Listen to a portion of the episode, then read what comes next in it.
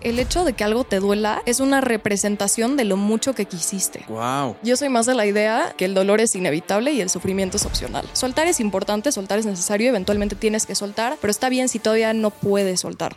Respeto mucho a Jessica Lork, una invitada muy chingona. Tiene un podcast muy exitoso que se llama La Verdad sin filtro. La ruptura amorosa duele más emocionalmente, o sea, en tu corazón, en tu alma, y los casi algo es más de que te duele el ego. Ya. Disfruta que todavía te duela ahorita, porque va a llegar un punto donde ya ni te vas a acordar de la persona. Como que Mm. se ha perdido mucho esta parte de llevarte las cosas con calma, conocer a la persona. Está la frase, de hecho, Jessica, un clavo saca a otro clavo. Literal siento que todas las personas que intentan hacer eso ahora tienen dos clavos a los cuales sacar. ¿Tú crees, Jessica, que es posible, después de terminar una relación, que sea tu amigo o amiga la persona? No sé si sea posible. Híjole, yo creo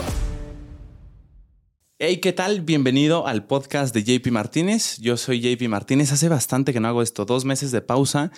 Eh, estoy de vuelta y estoy con una invitada muy chingona. Respeto mucho a Jessica Lork, que está aquí y vale la pena que veas el episodio completo hasta el final, porque va a haber, va a haber lo que nos gusta a todos. Va a haber chismecito, va a haber experiencias personales, va a haber anécdotas, va a haber conocimiento.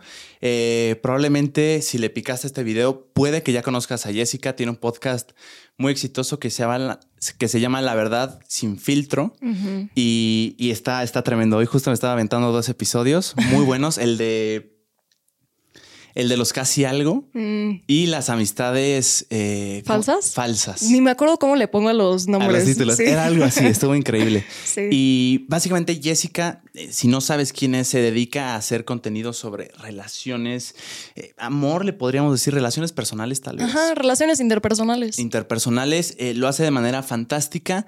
Porque yo se lo atribuyo a un factor entre muchos otros como su expresión oral, su talento para hablar y explicar cosas y traerlo a la tierra de forma eh, clara y concisa? Eh, también porque tiene un conocimiento sobre este tema mayor a la media de cualquier mexicano, me atrevo a decir eso sin miedo. Y ya, nada, esta es la intro. Qué Ay, gusto mil tenerte aquí, Jessica. No, un honor de estar aquí. Qué presentación tan, tan maravillosa. Tan Me chivié, aparte. No, no, cero larga.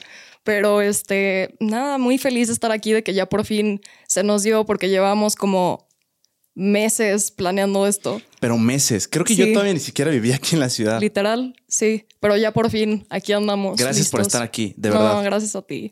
¿Cómo, ¿Cómo te sientes el día de hoy?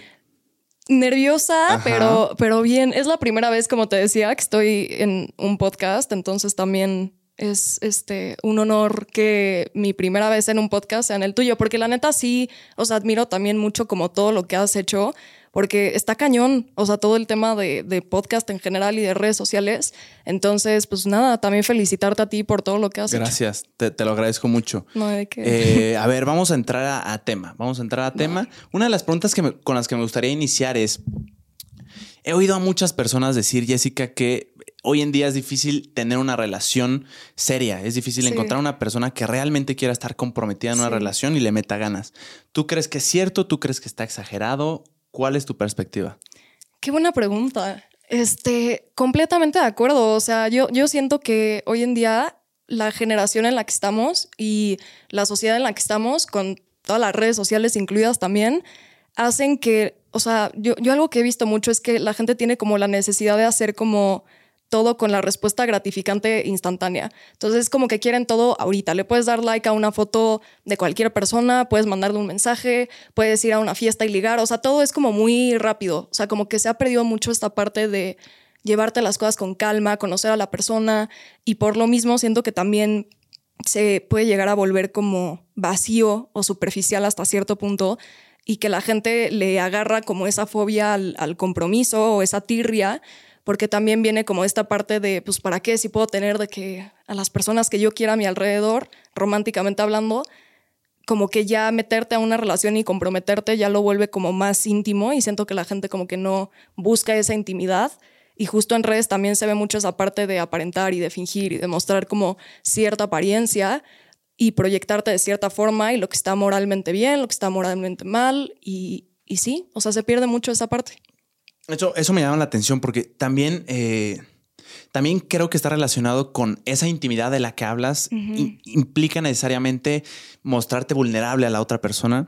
Sí. Y eso probablemente, y lo hablo también por mí mismo, da miedo a veces, o sea, eh, da miedo mostrarte como realmente eres y mostrarte vulnerable y en todas tus facetas con, con, con otras personas. Eh, ¿por, por qué crees que, que, la gente prefiere más las, las relaciones casuales en vez de formalizar algo, tener una relación seria? Justo por eso, porque el hecho de que te dé miedo ser vulnerable no es como tal que te da miedo mostrar las emociones, es más lo que te da miedo que la gente haga cuando tú demuestres todo eso, ¿sabes? Okay. Es más como el riesgo latente de que te abriste con una persona y ahora lo usan como en tu contra o se van o te ponen el cuerno, o sea, la razón que sea. Entonces siento que es más como un miedo de, de sufrir y de tener algún tipo de dolor y se intenta evitar a toda costa como cualquier tipo de amenaza que implique que eso pueda pasar. Entonces yo creo que tiene que ver mucho con eso, como el hecho de ser vistos y ah, ya me vieron y ahora ya no quieren estar conmigo, ya no me aceptan o ya no me quieren o me rechazan o me traicionan o lo que sea. Y, y, siento que es eso a lo que la gente le huye, más aparte de lo que implica el esfuerzo de abrirte, porque no es fácil. La reacción, o sea, dices tú, tu análisis es la reacción a partir de lo que tú le cuentes es lo justo. que da miedo. Sí. Eh, sí, de, definitivamente. Hoy justo estaba oyendo en, uno de tus episodios que, que es, es, es imposible o muy difícil evitar el sufrimiento en una relación. O sea, en algún momento va a haber. Uh -huh. ¿Estarías de acuerdo con eso? En algún momento de la relación tiene que haber sufrimiento. Sufrimiento como tal, no. O sea, yo soy más de la idea, esta frase es budista, de que el dolor es inevitable y el sufrimiento es opcional. Entonces, obviamente hay cosas que van a ser complicadas, obviamente hay cosas que te van a disparar mucho, porque siento que eso pasa con las relaciones, te, es como un espejo. Entonces, te ponen enfrente como todo lo que eres tú y ver ese espejo, pues a veces no es tan bonito, ¿no? Dependiendo de qué tanto te conoces, dependiendo de cuáles son tus miedos, inseguridades, en fin. Entonces, no siento que implique necesariamente un sufrimiento máximo de que te desgarras la vida este, en algún punto dentro de la relación o después de la relación, sino más bien que no es fácil, si van a haber cosas complicadas y puede que, que te lastime la persona o tú a la persona también y que implique ese dolor de por medio, pero no como tal el sufrimiento. ¿Cuál crees que sea la diferencia entonces entre dolor y sufrimiento? El dolor es como, o sea, no tienes control bajo lo que te duele o lo que no. Uh -huh. Te lastima y ya. Sufrimiento es cuando decides seguir anclado a un dolor que ya ni siquiera tiene sentido seguirle dando vueltas. O sea, es como cuando te aferras a algo que pasó hace un buen y te sigue doliendo y te sigue doliendo y en vez de soltar eso y aprender de eso, porque ya no es algo reciente, ya no es algo actual, ni siquiera es algo que ya pasó. Entonces la gente que como que se ancla a ese dolor, en vez de transformarlo en algo más, está decidiendo sufrir. Entonces, básicamente, desde mi perspectiva, el dolor es parte de y es lo que te lastima y el sufrimiento es la decisión de anclarte a eso. ¿Tú qué opinas? Yo no tengo una opinión al respecto porque nunca había oído esa, esa, diferenciación. Me, me, llama mucho la atención. Pero lo que sí sé es que es inevitable sen sentir algo uh -huh. que posiblemente sea negativo o, sí. o, que se sienta mal. Pues, eh, o sea, recientemente me pasó, yo nunca había estado enamorado y ese desamor, eh, o sea, yo nunca había sentido. De hecho, me acuerdo mucho, Jessica, porque grabé un podcast con Aisha uh -huh. y, y, y, Aisha me estaba platicando acerca de una experiencia personal suya, acerca uh -huh. de una relación y habló eh, de, de, de, lo que se siente que se que te rompían el corazón. Y yo, yo no lo entendía. O sea, yo, yo le dije, ¿pero qué se siente? Y ella me hablaba como de una especie de dolor en el alma, pero también, no sé, algo, algo extraño ahí. Es, es muy, muy curioso, ¿no? El, el dolor de, del corazón, el dolor de, de los sentimientos. ¿Cómo lo describirías tú?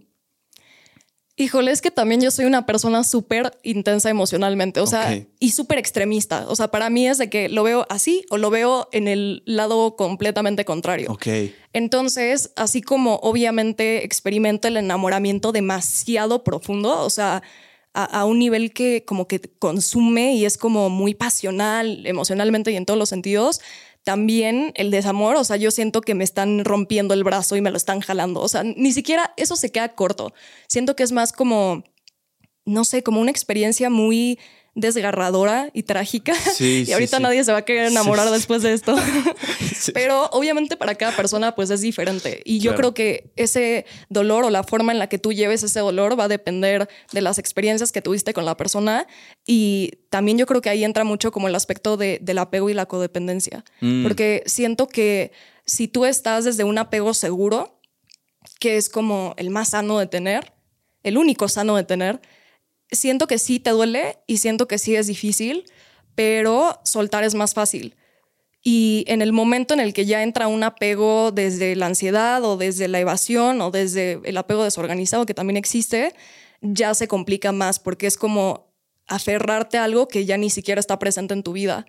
Entonces, en mi experiencia, el dolor sí es muy fuerte y muy intenso, pero siento que vale la pena por experimentar también la otra cara de la moneda. Así lo veo yo. Definitivamente. Eso me lo dijo mi psicoanalista y me escribí, escribí la frase en, mi teléfono. Me dijo que si tú ponías un escudo para las emociones negativas, también lo estabas poniendo para las. O sea, te estabas cerrando la oportunidad de las, de las experiencias positivas. Total, total. Es, real, es real, eh, es real y, probablemente a alguien le sirva eh, saber, o sea, conocer esa perspectiva, ¿no? Sobre todo cuando, cuando como que da miedo eh, el, compromiso. Es, es, algo muy atractivo hoy, hoy en día, ¿no?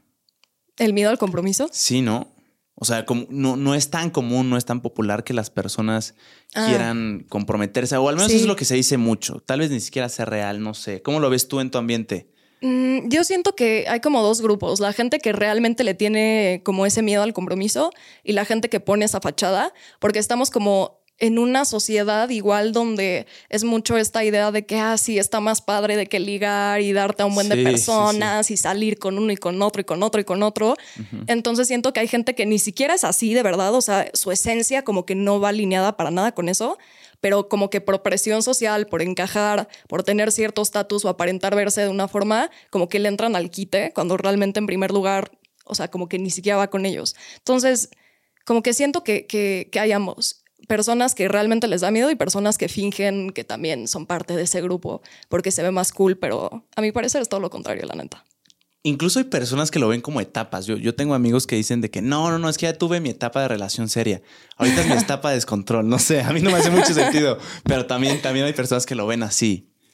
Sí, supongo, pero, pero igual, o sea, como que, no sé, digo, una vez que tú estás en una relación y te involucras con una persona, por lo menos yo, porque dices que, hay gente a tu alrededor que te ha dicho lo contrario y a mí también me lo han dicho, pero en mi caso es como de que si quisiste tanto a alguien o si quise tanto a alguien, lo que menos se me va a antojar es ver la siguiente persona con la que voy a estar o de que intentar llenar como el hueco de la ausencia con alguien más, sea de forma casual o sea de forma seria, como que, como que no, o sea, no sé cómo humanamente puedes distraerte de esa forma cuando justo estás atravesando una situación donde amaste a una persona. Entonces eso no se va de la noche a la mañana. Y sí sé que hay gente que es como de que para no lidiar con eso se van como por el otro lado destructivo del desmadre, pero no sé, en mi caso no, no puedo, o sea, no, no se me antoja, no es como que digo de que, ah, sí, aquí le voy a entrar, o sea, no, para nada, porque todavía hay, hay, cosas ancladas y hay cosas que uno tiene que sanar y trabajar y pese a que mediante vaya pasando el tiempo te va doliendo menos y va siendo más fácil, como que no se alinea mucho con, con mi perspectiva de, de, la vida. Entonces, no, no le entro a eso.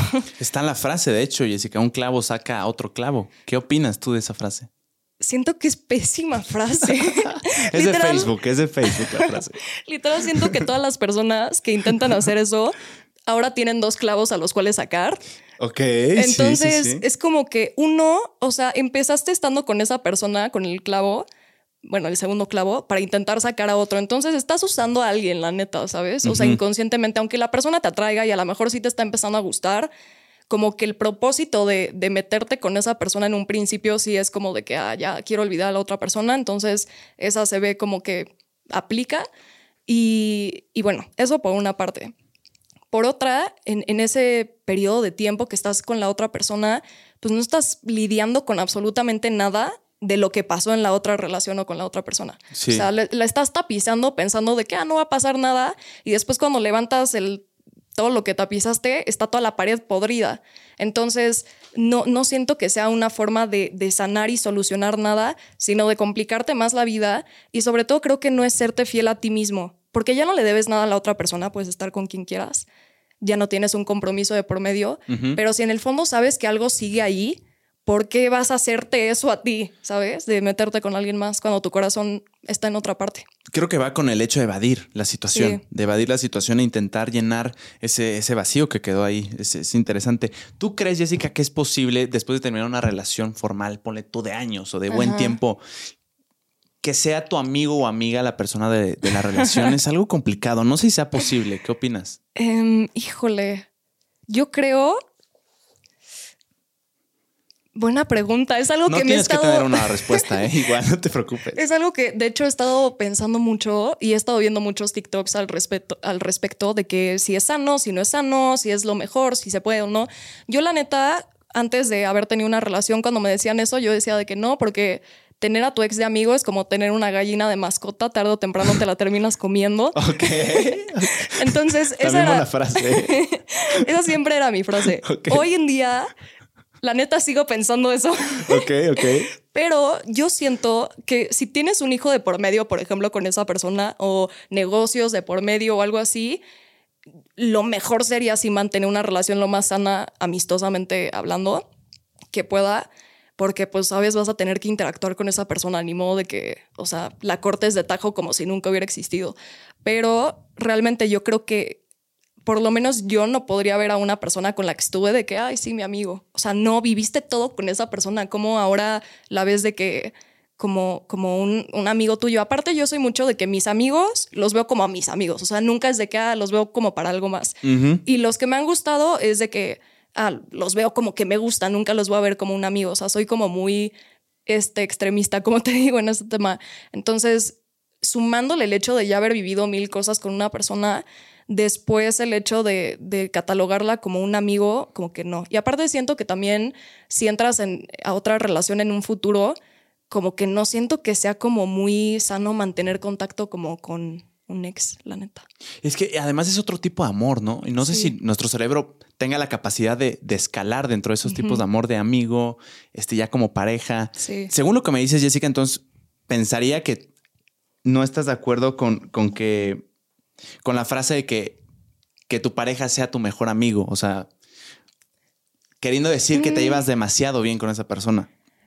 Es que, a ver, sí, sí, sí estoy de acuerdo de que, o sea, se forma una amistad muy, muy diferente, pero muy unida con esa persona y que técnicamente sí debería ser tu mejor amigo o tu mejor amiga. Sí lo veo así, pero yo no soy de las que empieza siendo amiga, o sea, de que no, no, no me interesa primero una amistad y ver de ahí qué pasa e ir escalando las cosas, como que me gusta más como algo más directo en ese sentido. Entonces, por lo mismo, siento que para mi caso es más de que empieza habiendo como una conexión o química o lo que sea, y ya conforme vas tratando a la persona, ya entra como ese aspecto de amistad. Pero creo que antes de ser tu mejor amigo tiene que ser tu pareja, porque hay cosas que haces con tu pareja que con un mejor amigo pues no harías o con una mejor amiga. Entonces siento que primero va como la categoría de pareja y ya luego de que también es mi mejor amigo. Ya, y aparte, el primer paso para enamorarte es el físico, ¿no? O sea, debe de haber una atracción más allá de. o sea, no- o sea, es difícil que Sí. te enamores nada más. O sea, no hay Sí, manera, no, tienes que ver el no. físico antes, ¿no? ¿Cuál dirías que es el peor lugar para tener una primera cita, Jessica? Si es que crees que haya uno. En el cine. El cine lo he oído mucho. El cine, como que, ay Dios mío, no sé por qué hacen eso. Uno, parece que vas a otra cosa, la neta. Entonces, o sea, Sí. en el cine no vas a platicar, ¿sabes? Vas a ver la película. Y si vas en, en, o sea, en plan de date, pues como que está medio sospechoso que te inviten al cine, a mi parecer. Pero luego también hay gente que invita de que a antros, a primer, o sea, como si fuera date, pero ni siquiera lo consideraría como una date. O sea, es más como de que un plan social. Pero si esa persona lo considera como plan de date, como que siento que no aplica como que conocerse en un entorno demasiado, demasiado social, este, donde hay alcohol de por medio y así.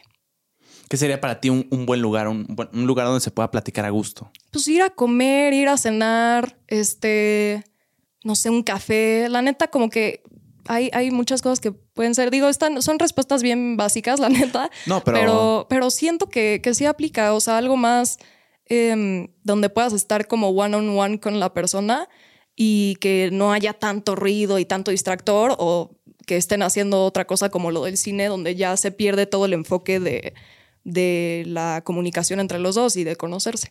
¿Has estado en una primera cita, Jessica, en la que no quieras ya estar? O sea, que conoces a la persona, se En el desenvuelve. ¿En el cine te, te ha tocado eso? Sí, sí, sí. ¿Te, te Sí. fuiste? No, Ah, no, no, no, ok. siento que está muy mal pedo, así de que Está- "Ay, está ya no quiero pedo. estar aquí, ya me voy, y aparte en el cine, ni modo de que "Ay, me marcó mi mamá, este, tengo algo que hacer, como que no sé, no, no me gusta quedar mal de que de primera impresión. Ok. Entonces, ¿Qué se hace entonces? ¿Qué me hiciste, aguanté, pues? me aguanté, pero ya me quería ir. O sea, digo, tampoco fue algo horrible, pero, o sea, fui al cine con este chavo y, y no sé, como que no, no había química, pues, ¿cómo va a haber química si estamos viendo la pantalla, no? pero, o sea, no sé, como que me sentía muy incómoda y luego se echaba frasecitas así que ni al caso. Aparte, yo tenía como 16, estaba bien chiquita. ¿Frasecitas? O sea, co- O sea, me decía como, este, ay, tengo mucho frío, este, abrázame, ¿no? ala, ok. Y yo como que no, no me encanta el contacto físico. Me encanta el contacto físico, pero poquito a poquito. Ya. O sea, como que soy muy como cerrada de mi espacio personal y siempre que la gente me conoce me dice eso, como de que, ay, eres como muy así al principio. Pero obviamente ya que me involucro con la persona, ya me encanta. Y soy un chicle pegado, pero en un primer momento sí es como de que, no sé, no, no estaba vaiveando la neta en, en, en la date, pero pues me quedé ahí toda la función de la película. Y después de eso ya se fueron. Sí.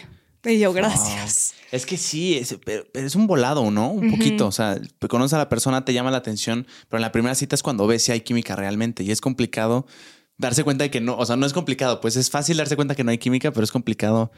Pues no sé, como que te pasan todo tipo de pensamientos por la cabeza. Tal vez el no hubiera Sí. venido, me hubiera quedado. Sí. Estoy perdiendo el tiempo, probablemente. Total. Eh, ¿Dirías que es muy mal pedo irse de una primera cita si no, si no te está gustando? No, yo ahorita la neta sí lo haría. O sea, ahí también porque estaba más chiquita. Y, y siento que sí está mal pedo, pero tampoco le debes nada a la persona. O sea, imagínate que de verdad te sientes muy incómodo o muy incómoda y, y nada más no te está gustando. Tampoco le vas a decir, ah, ya me voy porque me estás dando hueva o me estás incomodando. Claro. Pero siento que también estás en tu derecho de decir, pues no, no quiero estar aquí. Sí lo haría, pero la neta, nada más si fuera una muy, muy mala date. De que, no sé, el chavo esté diciendo cosas como medio raras o, Mm. o machistas o algo así, de que yo diga como no me da buena espina, como que me siento muy incómoda, sí, de que me iría. Pero, no sé, yo creo que también hay que saber decir las cosas y comunicarlas con, con el mayor tacto posible, pero pues al final uno decide pues, si quedarse ahí o no. Entonces, no, no creo que esté tan mal.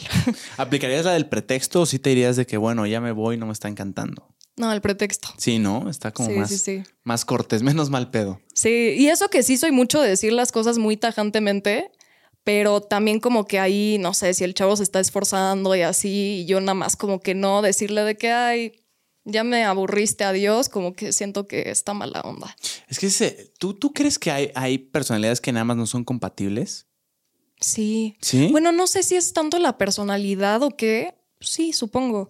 Pero yo creo que sí, o sea, más bien yo creo que tiene más que ver con la conexión, no tanto como con la personalidad. O sea, siento que, que hay gente con la que conectas y pueden pasar años y no se ven. Y, y cuando se vuelven a encontrar, neta, como si nada y sigue habiendo esa química, incluso con amigos o, con gente en general, no solo románticamente hablando. Y hay otra gente que nomás por más que la fuerzas, como que no, no, no conectas. Y siento que es porque están como en, puntos diferentes y son personas diferentes y no el hecho de que por ser diferentes no pueden conectar. Pero no sé qué aspectos sean, pero siento que tiene que ver más con eso, con, con el tema de la conexión. Si no es que tenga algo malo la otra persona necesariamente, ¿no? Sí. Hay, sí, hay como personas que nada más no. Sí, Pero también no- amistades. No si te ha pasado, hay amistades en las que digan, o sea, reconozco que es buena onda, pero como que no no, más me no. veo saliendo al boliche con él. Sí. No, no me veo jugando bolos con este carnal. Sí. Eh, tu peor, tu peor cita que has tenido, Jessica, ¿tendrías alguna? Pues no sé, ¿eh? no creo. Así de que yo diga, Dios mío, ¿qué estoy haciendo aquí? Es lo peor del mundo. Me hubiera ido a mi casa. No, o sea, hasta eso no he tenido malas experiencias eh, a un punto de que considere que fue una muy mala cita, pero sí es más de que, no sé, salgo con alguien y como que digo, "Mm, la neta no hubiera salido. También el tema mío es que yo antes, hace unos años, era como muy cerrada de que de salir con gente y así como que odiaba salir a dates.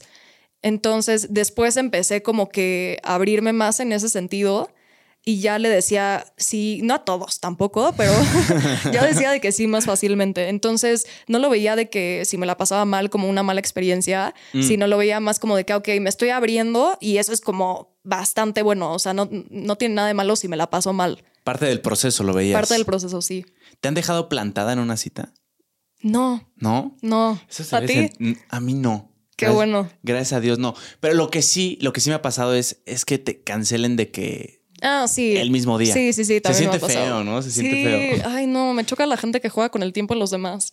Es cierto, porque no, no están considerando todos los planes que pudiste haber hecho, que ya ahora ya por la por la prisa del tiempo ya no puedes alcanzar a organizar otra vez. Sí, no. Sí, ojetes. Horrible. Aparte también las mujeres somos de que, ok, si las citas a las, ponle 8, es de que, ok, a las siete y media más o menos ya tengo que estar lista. Eso quiere decir que a las seis y media debía haberme salido de bañar y empezarme a, más bien no, no salirme de bañar, sino ya haberme maquillado, ponle. Eso quiere decir que a las seis ya debí de haber me puesto el outfit y escoger todo. Eso quiere decir que a las 5 me debía haber metido a bañar y así te vas y te vas y te vas hasta que llega un punto donde te das cuenta que sí implica mucho tiempo y que, digo, los hombres también, no estoy diciendo que nada más como las mujeres hacemos más cosas, esté peor cancelarle a una mujer. En general, a cualquier persona cancelarle de último minuto es de pésimo gusto, pero te das cuenta como de todo el proceso que hay detrás, como para que la persona neta no tenga la decencia de avisarte mínimo antes.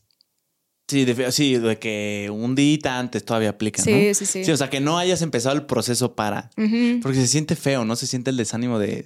O sea, como que ya tenías el plan y ahora te quedas sin plan. Sí. Se siente, se siente feo, se siente feo. Sí. ¿Has tenido alguna experiencia de una cita o un contacto con, con una persona que sea narcisista o que parezca serlo? Yo creo que ese es como el patrón más repetitivo que he tenido en mi vida. Ok. O sea, de verdad está impresionante. Y no lo digo de que en mala onda de que ah, todos son narcisistas, porque siento que también se usa mucho como a la ligera. Sí, sí. Cuando es todo un diagnóstico, o sea, ¿sabes? Tampoco es de que este, pues uno puede saber si la persona es narcisista o no al 100%. Es un trastorno. Sí, trastorno de la personalidad narcisista. Ok. Entonces, eh, siento que se ha tomado mucho a la ligera y más que nada es que muchas veces esas personas no es como tal que sean diagnosticadas como narcisistas, sino que tienen demasiados aspectos dentro de, de las características de alguien narcisista. Entonces tienen tendencias, tienen conductas, comportamientos, pero no son narcisistas nada más porque tienen ciertos dejes ahí. Entonces yo me refiero a eso cuando digo que sí he lidiado con, con muchos hombres y mujeres también este, que, que son narcisistas y es, es todo un tema. ¿Pero qué sería entonces? ¿Un ego exacerbado? O sea, un ego Depende. llevado al límite. Depende. Hay, hay muchos, muchos aspectos. O sea, obviamente tiene mucho que ver con el ego. Entonces ahí entra la egolatría, entra el egocentrismo y el egoísmo, ¿no? Entonces, dentro de ese tipo de ego, pues ya habrán como personas que se inclinan más hacia el lado vanidoso. Entonces, a lo mejor no son mucho como de manipular o de mentir o de ser infieles, que también son otras características de la gente narcisista, pero sí tienen un sentido como muy inflado de, de la apariencia física. Y hay otros narcisistas de mil tipos. Este, digo, tampoco soy psicóloga, entonces no, no me lo sé bien todo. Pero este, sí, o sea, ahí ya entran como muchos aspectos y cada persona puede tener como una inclinación a, a un espectro diferente. ¿Cómo se ve, por ejemplo? Me dices que has tenido eh, amigas probablemente. Bueno, no, no me dijiste amigas, No, sí. pero sí, sí has tenido amigas que Sí. tienen como estas tendencias. ¿Cómo se ve una, una amiga con tendencias narcisistas? ¿Cuáles son sus conductas o las cosas que dices, ah, caray, está interesante esto? No sé si a todo mundo le haya pasado, pero por lo menos a mí lo que yo he visto es como que hay un sentido de competitividad como ahí metido, pero muy low key. O sea, no es como de que, digo, también pueden ser chingaquedito y así, pero es más como que por debajo del agua quiero que te vaya bien, pero no quiero que te vaya mejor que a mí, ¿sabes? Mm, Y es como que, ay, sí, aparento que estoy súper feliz por ti, pero se nota en la cara como, como que algo te incomoda o te disgusta. Entonces, eso es algo que he notado. Otra es que quieren hacer como todo a su manera. Son como muy inflexibles. Entonces, es como de que se encaprichan y quiero esto y punto. Y encuentro la forma de convencerte de que tú también quieras hacer esto cuando en primer lugar ni siquiera querías. Entonces, eso también. Y otra es como, como esa, sí, va de la mano, como manipulación de, de hacer las cosas como de cierta manera. Más aparte, algo que también he notado es que la narrativa con la que cuentan las cosas siempre es como haciéndose la víctima. O sea, entiendo que todo el mundo en algún punto nos victimizamos, porque es parte de, hay que intentar hacerlo lo menos posible, pero pasa.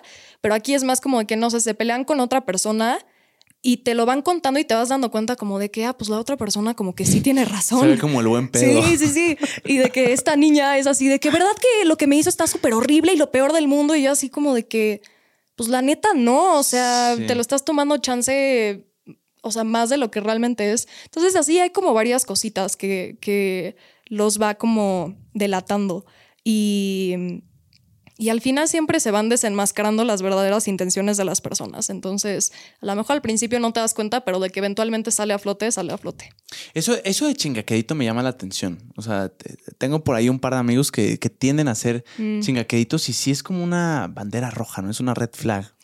Y también siento que se ha normalizado mucho entre hombres, como de que llevarse súper pesado no sé, en tu caso, pero, o sea, sí luego veo de que hombres que, que entre amigos y así, de que se insultan y así, pero de qué cosas feas, ya metiéndose con el físico de la persona. sí, y ya así. bien personal. sí, Y, se ha normalizado mucho, pero no sé hasta qué punto está de que entiendo que, que ha de ser diferente, que se llevan así y algunos se llevan y se aguantan y ese es el trip y realmente si quieren, pero yo siento que es más, o sea, para diferenciar como de que si es broma o es como un comentario chingaquedito, es como de que la necesidad como de exponerte con los demás mm. y como la intención de hacerte sentir mal como que dices que no, pero ahí te la tiro.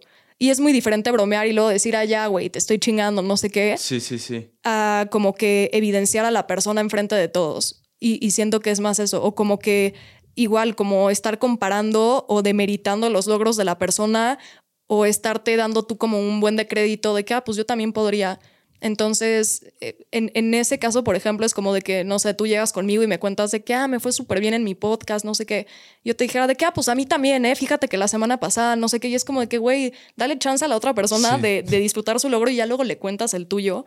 Pero cuando eso es muy como, como constante, también es como de que, no sé, o cuando intentan bajarte a ti y, y es como de que, ah, pues sí, pero ya todo el mundo puede hacer un podcast, ¿no? O sea ni siquiera debería ser para tanto, no sé qué. Entonces también tú te quedas así como de... Sí, le quitan mérito. Sí, sí, sí.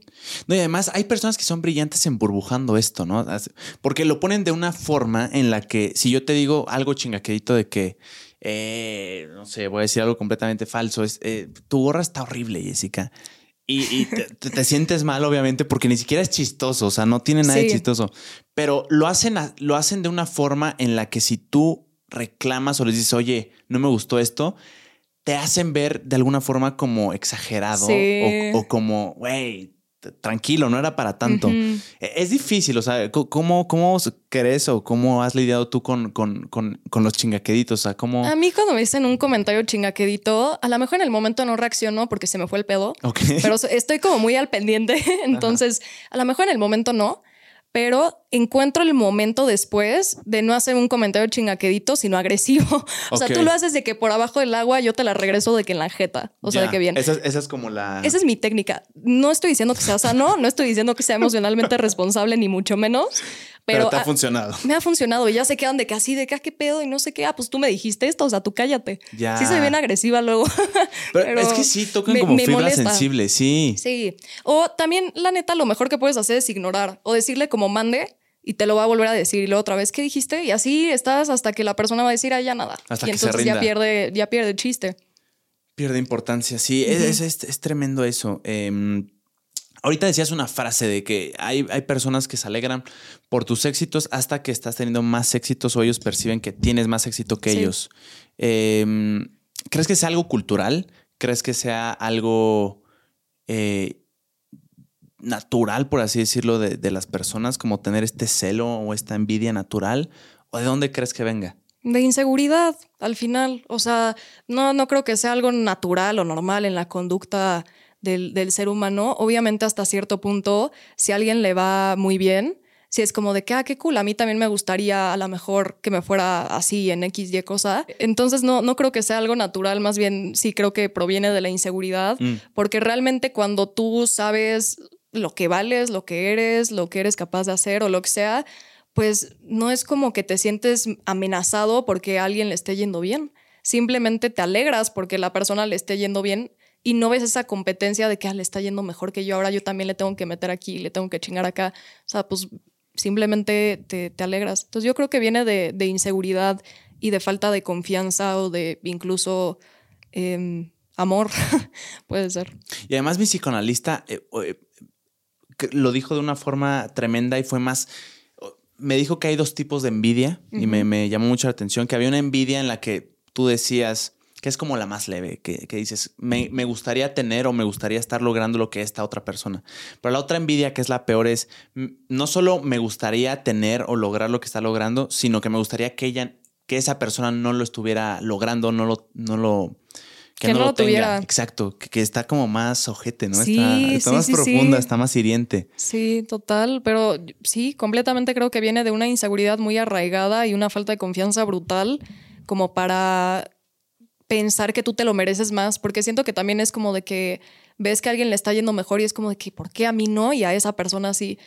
Y es como, pues chingale igual que esa persona. Y si según tú la otra persona lo tuvo súper fácil y, no sé qué, pues entonces chingale tú, aunque esa persona no, da igual realmente lo que la otra persona tuvo, cómo lo tuvo, qué tanto le costó. Si quieres lo mismo, haz lo posible para tenerlo o mínimo felicita a la persona de corazón por lo que tiene y, y velo como algo que te da la apertura de darte cuenta que tú también lo podrías tener si, si quisieras. Entonces no, no es una amenaza, no hay recursos limitados para la gente, realmente se trata como de de estar más enfocado en ti, no en lo que están haciendo los demás. En un, en un episodio que, que, estaba oyendo hace rato, hablabas de la relación compleja que a veces ves entre amigas, mm. eh, que, que, tiende a ser a veces un tanto tóxica. Eh, ¿De dónde la, podrías describir para alguien que no, no sepa de, de qué estamos hablando?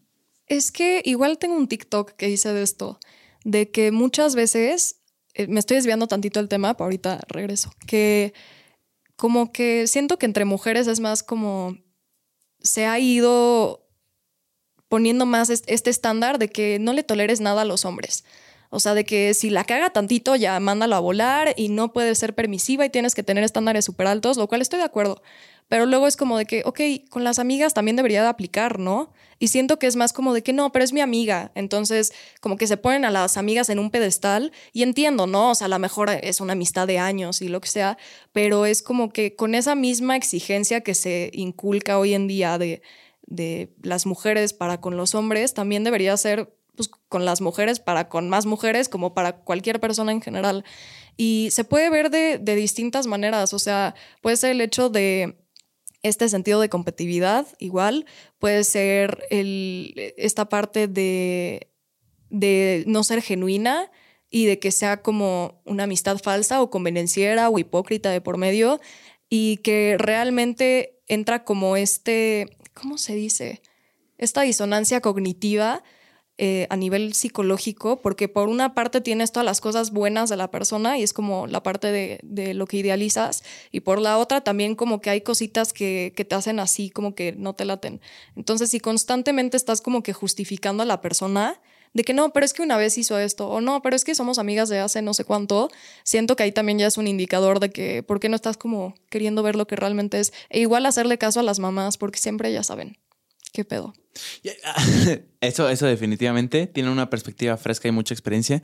Eh, y, también puede, puede, percibo que puede partir, esto que dices de, de, los amigos puede partir también de un miedo de que pues igual no hay, no suelen haber tantos amigos cercanos, entonces si tiras a la borda, por así decirlo, ese amigo, le dejas de hablar, entonces ¿con quién? O sea, ya no hay Pero ¿sabes qué? Vi una frase increíble con eso, que es el precio de la dignidad, el precio de tener dignidad es quedarte solo a veces. O sea, el hecho de ponerte a ti primero y el hecho de darte el valor que tú tienes como persona y decir, sabes que esta persona no me está sumando, me está lastimando, lo que sea, pues sí, es el precio que tienes que pagar, pero o sea, a costas de que ahora estás solo y todo, pero para no dejarte pisotear, es mucho mejor estar solo que mal acompañado. eso en teoría suena fantástico, pero si tú te, trasladas a un ambiente de prepa o de universidad, sí, también sí. debe estar ojete, ¿no? O sea, imagínate en el salón sentado de que hasta adelante. Sí, o sea, obviamente. Viendo a tu amigo con sus otros amigos, ya no, ya no tienes a nadie. Sí. Pero siempre, o sea, soy de la idea de que cuando tú sueltas lo que te lastima, por más difícil que sea, llega más. O sea, cada vez que tú sueltas algo, es como que abres puerta para que entre algo mejor. Entonces, a veces son pruebas que te pone la vida como de que a ver qué tan fiel eres a ti mismo, porque obviamente sí es difícil, ¿no? Igual para niños de que de secundaria, de prepa o incluso de universidad, como dices, da igual realmente, pero obviamente puede ser complicado y, y sentirte como excluido o sentir que no formas parte de, pero es mejor mantener respetando lo que tú buscas si quieres en una persona a estar con alguien por necesidad, porque entonces lo estás haciendo por conveniencia, no realmente porque te involucre, porque te importe esa persona. Lo mismo con los noviazgos, o sea, no se trata de estar con alguien porque necesites estar con la persona o necesites a la persona, sino porque quieras. Si no pierde chiste de lo que son las relaciones en general. Es una mala señal si estás, si cuando fraseas, valga la redundancia, la siguiente frase, necesito una relación seria, probablemente sea un mal momento para tenerla. Sí. O sea, el hecho de necesitarla. Sí. ¿Por qué crees eso? Cualquier cosa que venga desde necesito habla de carencia, porque estás queriendo algo afuera para regular o para mejorar algo a nivel interno y nunca, nunca funciona. O sea, todo lo que venga desde la necesidad viene hasta con desesperación de por medio y todos hemos estado ahí en algún punto, supongo, de una u otra forma en distintos aspectos, pero el hecho de necesitar sí habla de que estás buscando algo externo cuando ya todo lo tienes por dentro. Está bien querer, Está bien decir cómo me abro a que pueda haber esta posibilidad, pero ya necesitarla para ser feliz o para sentirte amado, primero sé feliz tú contigo mismo y ámate a ti antes de que necesites que alguien más lo haga. Porque también el tema es, supongamos que necesitas una pareja y la pareja llega, el día que se vaya, todo se te va a desestabilizar. Porque como lo hiciste desde la necesidad, ahora tu autoestima ya está en el piso, tu valor como persona también, tu estabilidad, tu seguridad, todo, porque recaíste completamente en la otra persona en vez de primero estar sólido con uno mismo. ¿En una relación crees que haya dependencia? Mm. ¿Codependencia? O sea, entre las dos personas. A ver, es que siento que también están estos términos y es como de que, ah, huye de la codependencia y de la dependencia, es horrible. Yo siento que hasta cierto punto eh, sí se forma un vínculo, no de que dependas porque si la persona se va te mueras, pero sí donde recaes mucho, a lo mejor esa es una mejor palabra, donde recaes mucho en la persona y donde cuentas con esa persona y te involucras tanto y se hace incluso como, no sé, un tipo de sinergia entre los dos que, que claramente ya, pues si la persona está triste o está feliz, te va a importar. Claro. ¿No? o si la persona te hizo feliz o triste, también te va a importar, va a haber una afectación y una repercusión y una reacción. Pero em, también está la delgada línea que diferencia ya cuando entras en un estado de codependencia que, que sí jode mucho. No, no es la experiencia hablando, ¿eh? Ah, Cero. Esa risa la oí, la oí. No, lo que acabo de decir es sarcasmo. Sí, sí es la experiencia. La, oí con, la oí con dolor. Sí, sí, sí. ok. Eh, fuck. Digo, yo no he estado ahí, sinceramente. Qué bueno. No, pero, pero porque sinceramente, eh, en principio nunca he tenido una relación formal. O sea, nunca he tenido una novia eh, serio. Siempre me quedo como en la, en la etapa de. De los casi algo. De los casi algo. Que igual es doloroso. Igual es doloroso. Incluso hay personas que dicen que los casi algo duelen más que una ruptura. No sé. Yo no he tenido una relación seria. Tú me podrás decir, ¿es real? ¿Duelen más? En mi caso. Híjole, es que sí la he sufrido de las dos. De las dos. o sea, es que siento que, es un tipo de dolor diferente. En, en, mi caso, no puedo decir cuál me dolió más, pero sí puedo decirte que la ruptura amorosa duele más emocionalmente, o sea, en tu corazón, en tu alma, mm. y los casi algo cuando terminan es más de que te duele el ego. Pero también un, un ego adolorido es, es, ojete. Es ojete. Sí, tampoco es de que, ah, si te duele el ego ya es menos. No, también em, duele. Pero siento que, que, es más así, porque el tema con los casi algo es que como nunca pasó nada, O sea, fueron a punto de ser todo y terminaron siendo nada, literal.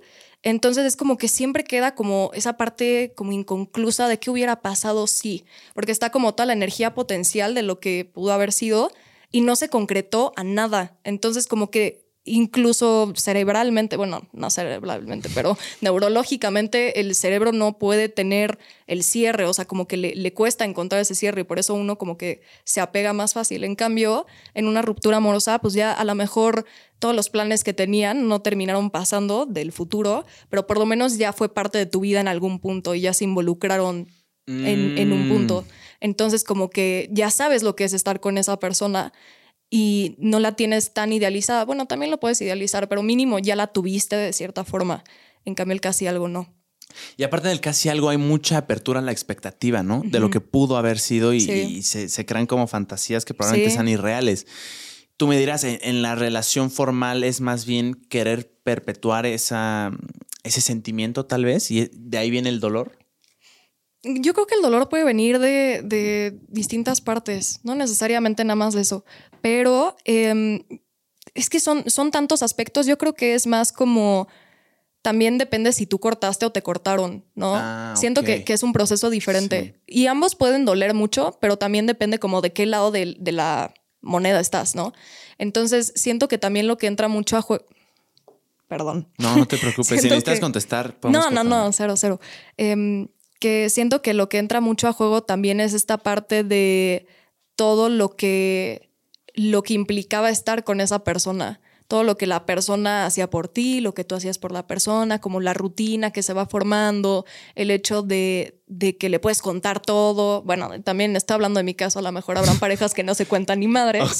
pero, ¿sabes? Es, es como ese involucramiento y esa conexión como en todos los sentidos. Entonces, siento que al, cortar una relación, al terminar una relación, estás dejando todo lo que la persona llegó a hacer en tu vida o a representar o lo que tú y esa persona tenían. Y justo se forma como un mundito en la relación. Y esto me lo dijo Em, una persona, pero es una, es una filosofía que se me quedó mucho porque sí, o sea, al final es como un mundito que tienen donde se comparten todo, pero solamente ellos dos lo entienden. Mm. O sea, nadie más lo pueden ver desde afuera y suponer, imaginarse, pero se, se crea una conexión tan profunda que es como algo que nada más entienden entre ustedes dos, aunque lo intentes explicar desde afuera. Pero ¿Cuál era la pregunta? Eh, estábamos hablando de la diferencia entre un casi algo y una relación mm. formal y que si la causa de, la relación formal, mm. el dolor venía de que, ah, de que querías tener como el mismo sentimiento. Entonces, también siento que eso es lo que influye, como ya dejar todo lo que tú tenías con esa persona que nada más tú y esa persona entendían, ya mm. sea música, ya sea canciones, ya sea pláticas, ya sea la conexión, ya sea lo que sea.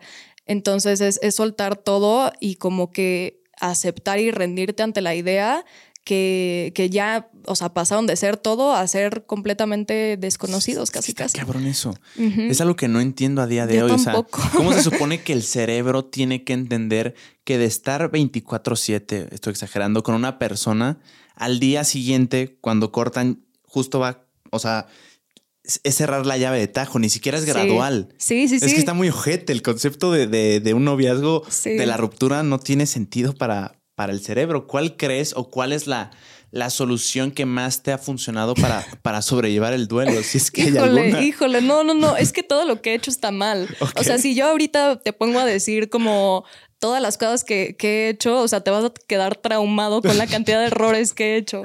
Este, a ver, lo que yo recomiendo, no lo que yo hice. Ok.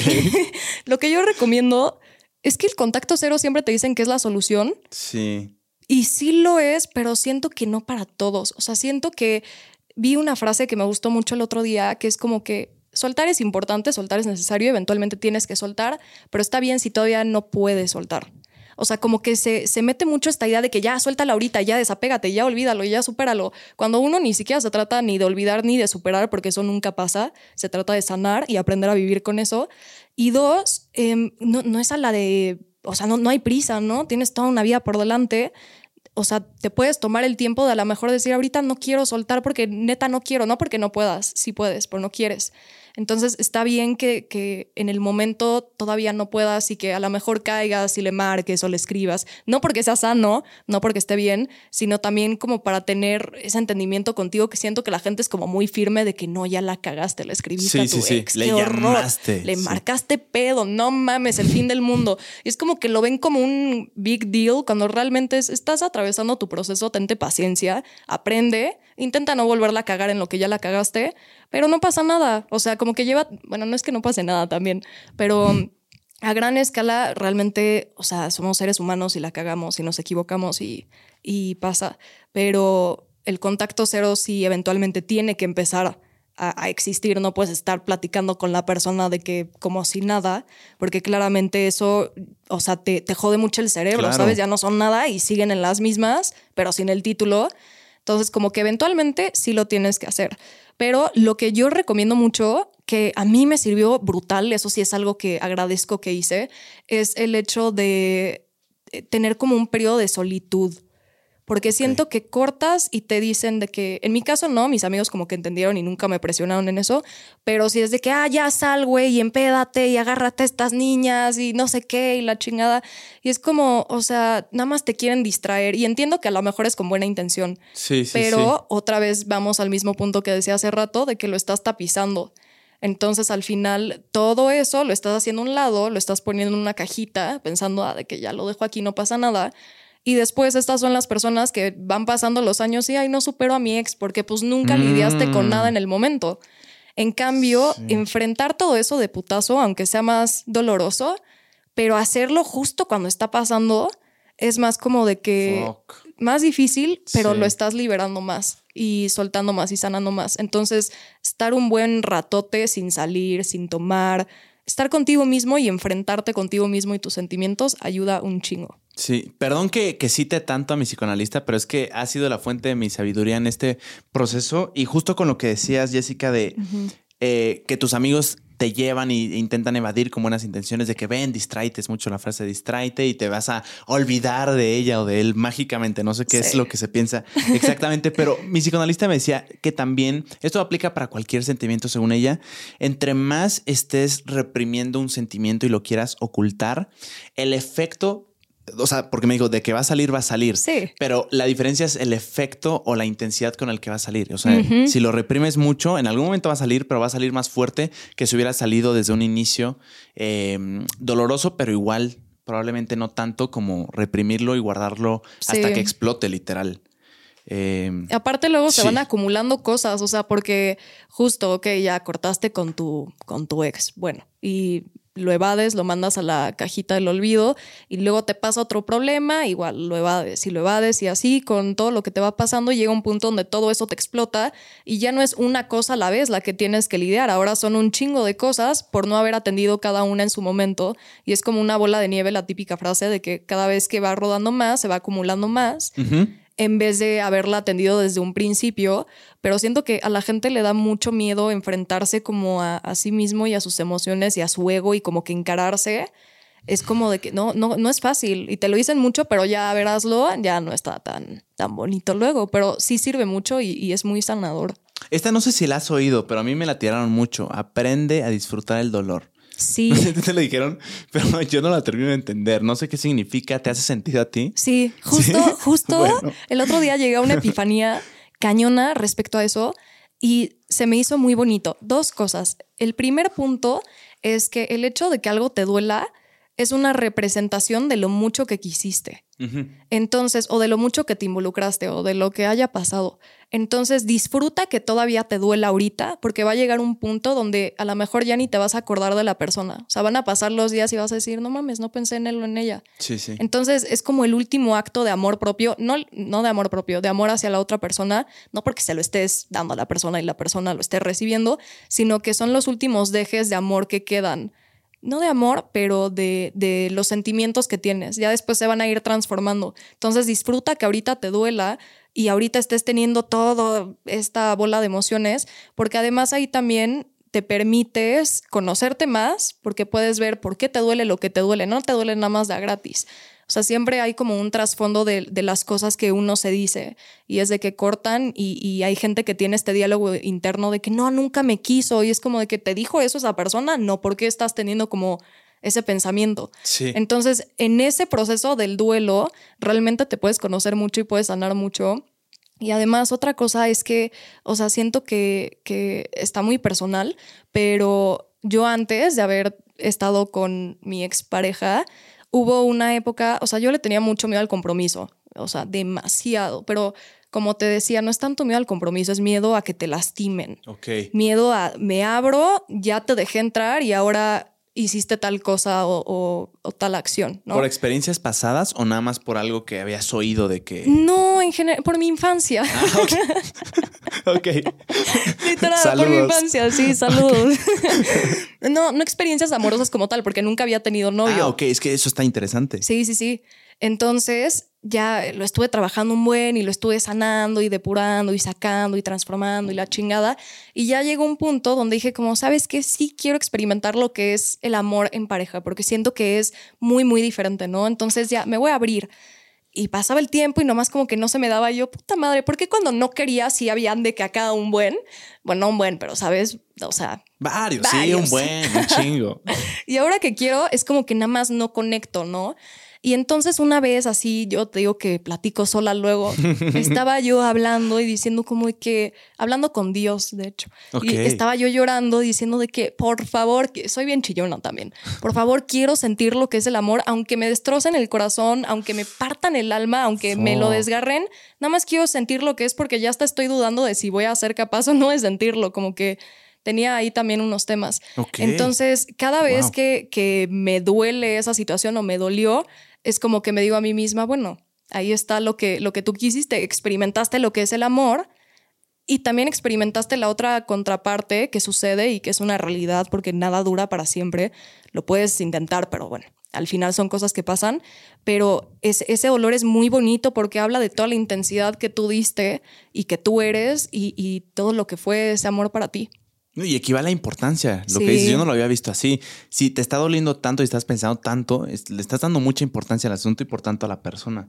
Claro. Eh, esto de, de, miedo al compromiso también podría ser una causa el enfrentarte a, estar como en una posición eh, en la que te puedan lastimar, ¿no? Entiendo. O sea, es. De de ahí, crees que venga la razón principal del miedo a comprometerte? Sí, totalmente. O sea, es es esta parte, como te decía, de que en el momento en el que tú, o sea, es más fácil ponerle una barricada al corazón y protegerlo, entonces nadie entra, nadie sale, pero se va haciendo de piedra literal. Entonces llega un punto donde ya te vuelves antipático, te vuelves indiferente. A mí me pasó eso, que, que me metí tanto esto en la cabeza de que no quiero nada con nadie y no quiero sentir nada por nadie, que llegó un punto donde yo estuve disociada como tres años y no sentía nada, o sea, era de que estaba en indiferencia, neutralidad. Obviamente sí, tenía dejes de emociones por ahí, pero es como si no tuviera humanidad yo. Wow. Entonces, em, eh, eh, y eso pasa también cuando vives tantas cosas como pesadas, que es como que el bloqueo, el bloqueo, el cerebro se bloquea y es como que para que ya no te duela tanto, te vamos a, a deslindar un poco de tus emociones a nivel inconsciente y ya. Entonces, cuando yo regresé a estar en la normalidad, en un estado normal consciente, sí fue como que yo dije, no, o sea, ¿por, qué me estoy cerrando tanto? Y, o sea, protegí tanto mi corazón que terminé convirtiéndome en una persona que yo ni siquiera era. Y está, está muy cañón eso. Entonces, siento que el tema con el miedo al compromiso es eso, que, que empieza siendo como un miedo y ya después se te convierte en un hábito y, ya no tienes esa capacidad de involucrarte y conectar con la gente, que es algo muy bonito, pese a que te lastimen y pese a que te puedan hacer mierda. O sea, vale la pena hasta cierto punto el exponerte a ese riesgo con tal de experimentar el, hecho de conectar con la gente. En, los procesos más dolorosos después de una ruptura, claro, si me lo, si, lo quieres decir, tampoco es que tengas que. ¿Cuánto es el, el, el mayor tiempo que ha pasado en el que tú percibas que ya superaste como esa relación o ese sentimiento? Pues es que te digo, no siento que se trata de superar, ni tampoco se trata de olvidar. O sea, es lo mismo, yo lo veo igual que como cuando una persona fallece. O sea, siempre te va a doler, siempre va a haber una parte de ti que va a ser como de que me, duele que esta persona ya no esté físicamente aquí presente. Pero eso no significa que, que ah, ya se te olvidó quién es y ya te da igual y te la traen al tema y, ah, sí, no sé ni quién es. Pues no, como que siento que no va tanto por ahí. Es más como de que aprendes a vivir con ese dolorcito, bueno, dolorzote, hasta que eventualmente se le va bajando el volumen y como que ya va, va haciéndose más tranquilo. Y puede que pase muchísimo tiempo, que pasen años y voltees atrás a ver esa situación y digas, sí, la neta como que todavía me duele la situación o siento nostalgia o lo que sea, pero ya no, obviamente ya no es el mismo dolor que en un principio. O sea, ya se vuelve un dolor canalizado hacia el amor, porque en vez, y siento que te puedes dar cuenta de eso cuando es como que te imaginas a la persona con alguien más y es de que en vez de que, ay, no, qué horror, el mundo se acaba, es como de que qué bonito, que ojalá que le vaya bien. Hmm. Cuando ya entras como en ese amor incondicional de te quiero mucho, a lo mejor ya no de la misma manera, pero me importas tanto y fuiste tanto para mí en un momento que quiero que seas feliz. O sea, ¿crees que ese es el punto en el que si bien no lo superaste, tu, intensidad del dolor ya bajó al punto en el que puedas alegrarte porque esté con otra persona. Sí. Ok. Sí, o que lo veas besándose con alguien más y ya no sé de que, ay, el estómago y sientes acá de que horrible o que, no sé, pasen ese tipo de cosas y, no te, que no te mueva ya de la misma manera. Siento que ese es el indicador de en qué punto estás, pero no de que ya superaste a la persona, sino de que transformaste todo el dolor en un amor incondicional. Y siento que, es un concepto muy bonito una vez que, que lo entiendes, porque estando en una relación de pareja, pues sí hay como una transacción de por medio de cierta forma, ¿no? Hay una expectativa, hay una espera de que, ok, sí, yo te doy, pero es una retroalimentación constante que va brincando de una persona a la otra. Entonces realmente no, no puedes decir, ay, estoy contigo, trátame mal, haz lo que quieras y yo te amo y aquí estoy, pues como que no, no aplica. Entonces no, sí hay como cierta condición de por medio, pero cuando ya no estás con esa persona es cuando sí puedes entrar en un amor incondicional porque ya no, o sea, ya no estás esperando que la persona haga nada por ti, ya no estás deseando, queriendo, exigiendo para nada, simplemente esté contigo o no, te quiera a ti o no, esté con alguien más o no, tú quieres a la persona de corazón. Y siento que ese es el punto al que la gente debería de aspirar a llegar, no tanto el te superé, sino porque también cuando dices que superan, están en como negación un poquito. Y de despecho también, ¿no? Se percibe un poco.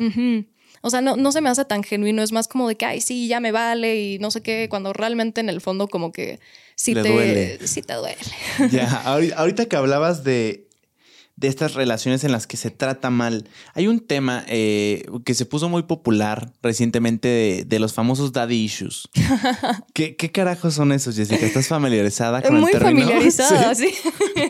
Por favor. Sí, sí, sí. No, es que, a ver, es, es como el término coloquial pero realmente los daddy issues es el complejo de Edipo que viene de ah, Freud. Lo he oído. Sí, sí, sí. Dile a tu, psicoanalista, platican de eso. Está, está bueno, si quieres también yo acá No, no, no. Vino un, vino un psiquiatra aquí al episodio y me platicó del complejo de Edipo. Es algo que no sabía y que está tremendo, ¿no? Sí, sí, sí, sí, sí. Y, digo, también hay mucha gente que ha desacreditado bastante a Freud y como todos los conocimientos, no todos, pero muchos de, de las aportaciones que hizo este, porque ya también fue hace un buen, pero realmente yo sí lo veo súper, súper, súper marcado. O sea, siento que al final el tema de los dad issues o de los mommy issues es como que em, e, el hecho de cómo te hayas relacionado con tus papás y lo que tú vas registrando inconscientemente mm, por medio de las vivencias y experiencias son los patrones que vas teniendo con, con, la gente e inconscientemente vas buscando a gente que sea familiar a lo que ya conoces y no porque lo familiar sea bueno, sino, o sea, porque puede, tu zona de confort puede ser un infierno, pero como es lo único que conoces, te quedas ahí. Es el referente. Sí. No, no conoces nada más, entonces lo ves como lo normal, pero te, te estanca y te hunde y es horrible, ¿no? Entonces, sí. Entonces, cuando alguien dice mommy o daddy issues, ¿se refiere a que están buscando características similares a, a papá o mamá? Es que técnicamente, bueno, desde, desde mi postura en la psicología en este tema, yo siento que independientemente de si tienes o no daddy o mommy issues, sí buscamos patrones similares a las dinámicas y relaciones que tuvimos con nuestros papás. El tema es en un punto de decir qué tanto esto me está beneficiando, ¿no? Qué tan sano no es este patrón que yo tengo y qué tanto se asemeja a lo que realmente en el fondo yo quiero tener. Y ahí es cuando ya te tienes que empezar a deslindar y como que a deconstruir todo tu sistema de creencias y aprender cosas nuevas para que no estés repitiendo el mismo patrón que tuviste con tu papá o que tuviste con tu mamá, sino que lo puedas transformar en algo positivo. Pero entonces cuando alguien dice daddy issues se refiere como a las cosas negativas o a las carencias que no tuviste. O sea, básicamente, Ajá. Sí, por favor. No, no, no, no, por favor. Que básicamente daddy o mommy issues es el hecho de que tuviste una relación disfuncional ah, con tu papá o con tu mamá. Esa relación disfuncional puede ser que sentiste que no te quiso, que sentiste que no estuvo presente o que estuvo presente, pero todo, todo, tiene que ver mucho también con la percepción, no tanto los hechos. Es más, tú cómo lo vas registrando y canalizando. O el hecho de que la persona falleció también, entonces no tuviste como una conexión con tu papá o con tu mamá pueden ser distintas razones, ¿no? Entonces, claramente como que em, es una experiencia que marca mucho porque definitivamente creo que en el desarrollo de un niño es súper importante así tener a sus papás ahí de que al, pie del cañón, o sea, los primeros años de vida son los que casi que no te definen, pero sí te van a ir formando bien cabrón. Entonces, el tema de cuando el papá o la mamá em, tienen una relación complicada con el hijo, con la hija, y, el hijo va sintiendo todo eso, claramente lo va condicionando porque esas son las primeras relaciones que tú tienes. Entonces luego también entra esta parte de, no, pues es que si mi papá no estuvo ahí para mí, ¿quién más va a estar ahí para mí? O si mi mamá era súper agresiva conmigo, pues es lo que yo voy a ver como lo normal, porque ese es el amor que conozco. Entonces eso es como daddy mommy issues, más o menos. Ya, sí, tener como el referente de tus papás y querer buscar eso en, tus relaciones. Está, está interesante. El complejo de Edipo, según lo que me acuerdo que me dijo el psiquiatra, es básicamente una, una etapa en la que un, no me acuerdo si, no me acuerdo si eran meses o años del niño o niña que, que sentía celos por, por el amor del, o sea, papá o mamá y, como que sentía celos, ¿no? O sea, como que tenía esa, esa, esa característica. Me vuelve la cabeza, es, es, algo científico, ¿no? Es, sí, sí, sí. Es algo real. Eh, según yo, bueno, no sé, creo que es un poquito como pseudocientífico, no, no lo sé, ¿eh? no lo sé. No me funen si me equivoco. pero, pero, este, sí, sí se no estoy segura, otra vez, repito, pero sí, sí está cañón esa parte porque es como... Em, tan raro, o sea, de, de cómo, pero sí, sí pasa súper inconscientemente y súper por naturaleza de que es como esta competencia como por el amor de la mamá o el amor del papá. Sí, sí, sí. ¿no? Y, y creo que es súper importante como lo que hacen los papás en esa etapa con los hijos, para que lo que vayan registrando los hijos en ese momento sea algo sano no algo disfuncional. Sí, y el, el, me acuerdo, el especialista me dijo que, que el complejo de, Edipo no se tenía que ver como un caso de amor incestuoso extraño, sino más bien como, como una carencia de diferenciación del niño o de la niña, de que no saben diferenciar el tipo de amor y lo registran como amor, entonces se sienten celos. Ajá, y también se sienten vulnerable de que ven a otra persona que tu mamá o tu papá ama y lo ven como amenaza, lo, que me explicó. Está interesante eso. Em, ahorita hablábamos fuera, fuera de cámara acerca de las etapas del duelo. Hay, hay, hay etapas del duelo, hay como categorías en las que una persona va, va, en su proceso para... Sí, sí, hay. Em, o sea, es que realmente es como todo un pues proceso, no, no es de la noche a la mañana como desensibilizarte de toda la situación, o sea, requiere que, que, pases por distintas fases porque así el cerebro lo va procesando también y el corazón también, pero algo que, que yo me he dado cuenta mucho en, al principio de que sucede la ruptura o incluso hay gente que lo arrastra por más tiempo, es esta parte de que la mente como que ya lo entendió y ya lo procesó, pero el corazón como que sigue atrás y sigue como que desfasado. Entonces, en, ese tipo de situaciones, la gente luego es de que no, ya, o sea, de que agarra el pedo y no es para ti, o esta persona este, no te conviene, ya supérala, ya supéralo, cuando creo que es más como de que darle el tiempo a que el corazón como que solito se vaya como integrando, no como si fueran uno mismo, pero sí integrando con, con la parte más lógica, racional. Entonces siento que en el duelo eso va pasando, ¿no? En todas las distintas fases que tampoco me las sé, pero va, va surgiendo esa como disfunción que ya después como que poco a poco se va como centrando mejor. Cuando hay un desamor he oído también mucho el consejo de mantenerte ocupado o tener una rutina. Eh, en la, en la que no tengas la mente tan dispersa. ¿Crees que funcione? Hablamos acerca de no evadir la situación, pero mantenerse ocupado para no pensar todo el tiempo en la persona, ¿crees que, ¿crees que sea algo recomendable? Sí, pero depende desde dónde lo estés haciendo. O sea, si es desde la parte de mente ocupada, no tiene tiempo para pensar en desamores o lo que sea, como que siento que no es lo ideal porque aunque estés haciendo cosas productivas y cosas sanas y, y, enfocándote en ti, si la razón por la que lo estás haciendo tiene que ver con no querer enfrentar la situación, entonces siento que no. Si es más como de que, a ver, no me puedo dejar hundir por esta situación, me tengo que enfocar en mí y no quiero estar enfocada en una persona que ya ni siquiera está en mi vida y quiero redirigir ese foco de atención a mí. Entonces creo que sí es bastante recomendable hacer eso para tampoco hundirte en, la miseria de lo que es una ruptura.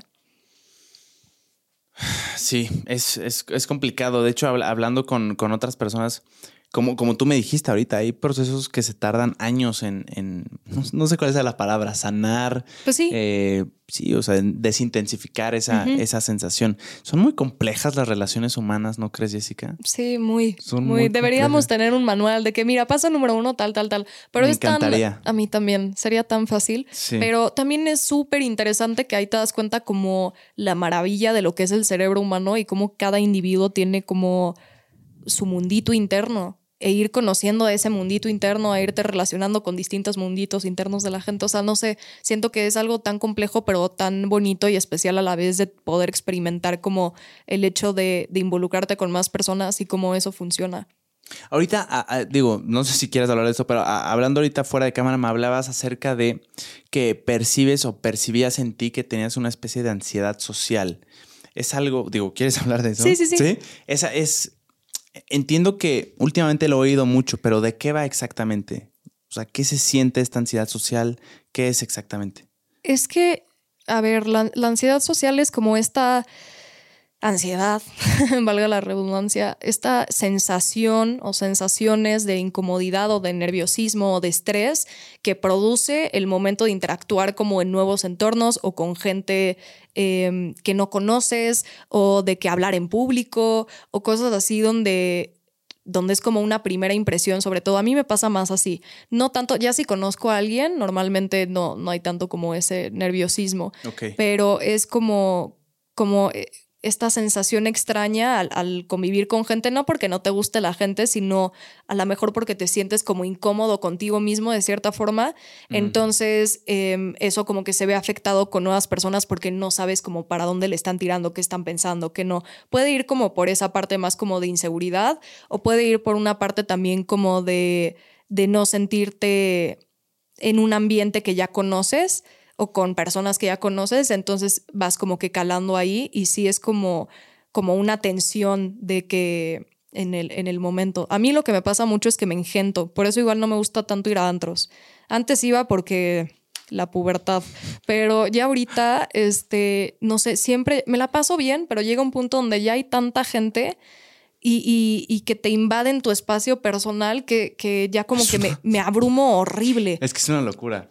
Yo, no entiendo cómo ha regularizado eso. Hace poco fui justo a un antro por allá en la Condesa y llegó un punto, Jessica, en el que, como tú dices, no puedes ni caminar. Pero, pero tu espacio personal estaba violado ya. O sea, no, no había forma de, pasar. O sea, tenías que comunicarle a la otra persona que quería salir para que esa persona hiciera una hilera de comunicación para que la última persona se mueva. Es, una locura. Terrible, terrible. Pero yo no entiendo a quién sí le gusta eso. Ahora, eso es engentarse. Sí, sí, sí. ¿Este engentamiento es, es, similar a esta ansiedad social? ¿O la ansiedad social va más como al miedo al juicio? También, o sea, yo creo que es parte de, el engentarte, pero sí creo que, que tiene que ver más con, con eso de, de, miedo al juicio o miedo, como dices tú, o miedo de no saberte adaptar tanto. Pero el tema y la razón por la que siempre que digo que tengo ansiedad social me dicen, neta, o sea, como que no, no se ve, a menos que ya empiezas a detectar como ciertas cositas en mí, como que ya me voy delatando. Pero este es porque soy, soy como medio camaleón con la gente. O sea, como que voy percibiendo como la vibra de la persona y es como que la reflejo, pero no a propósito, o sea, no de que, ay, ahora como la persona está así, yo también voy a estar así.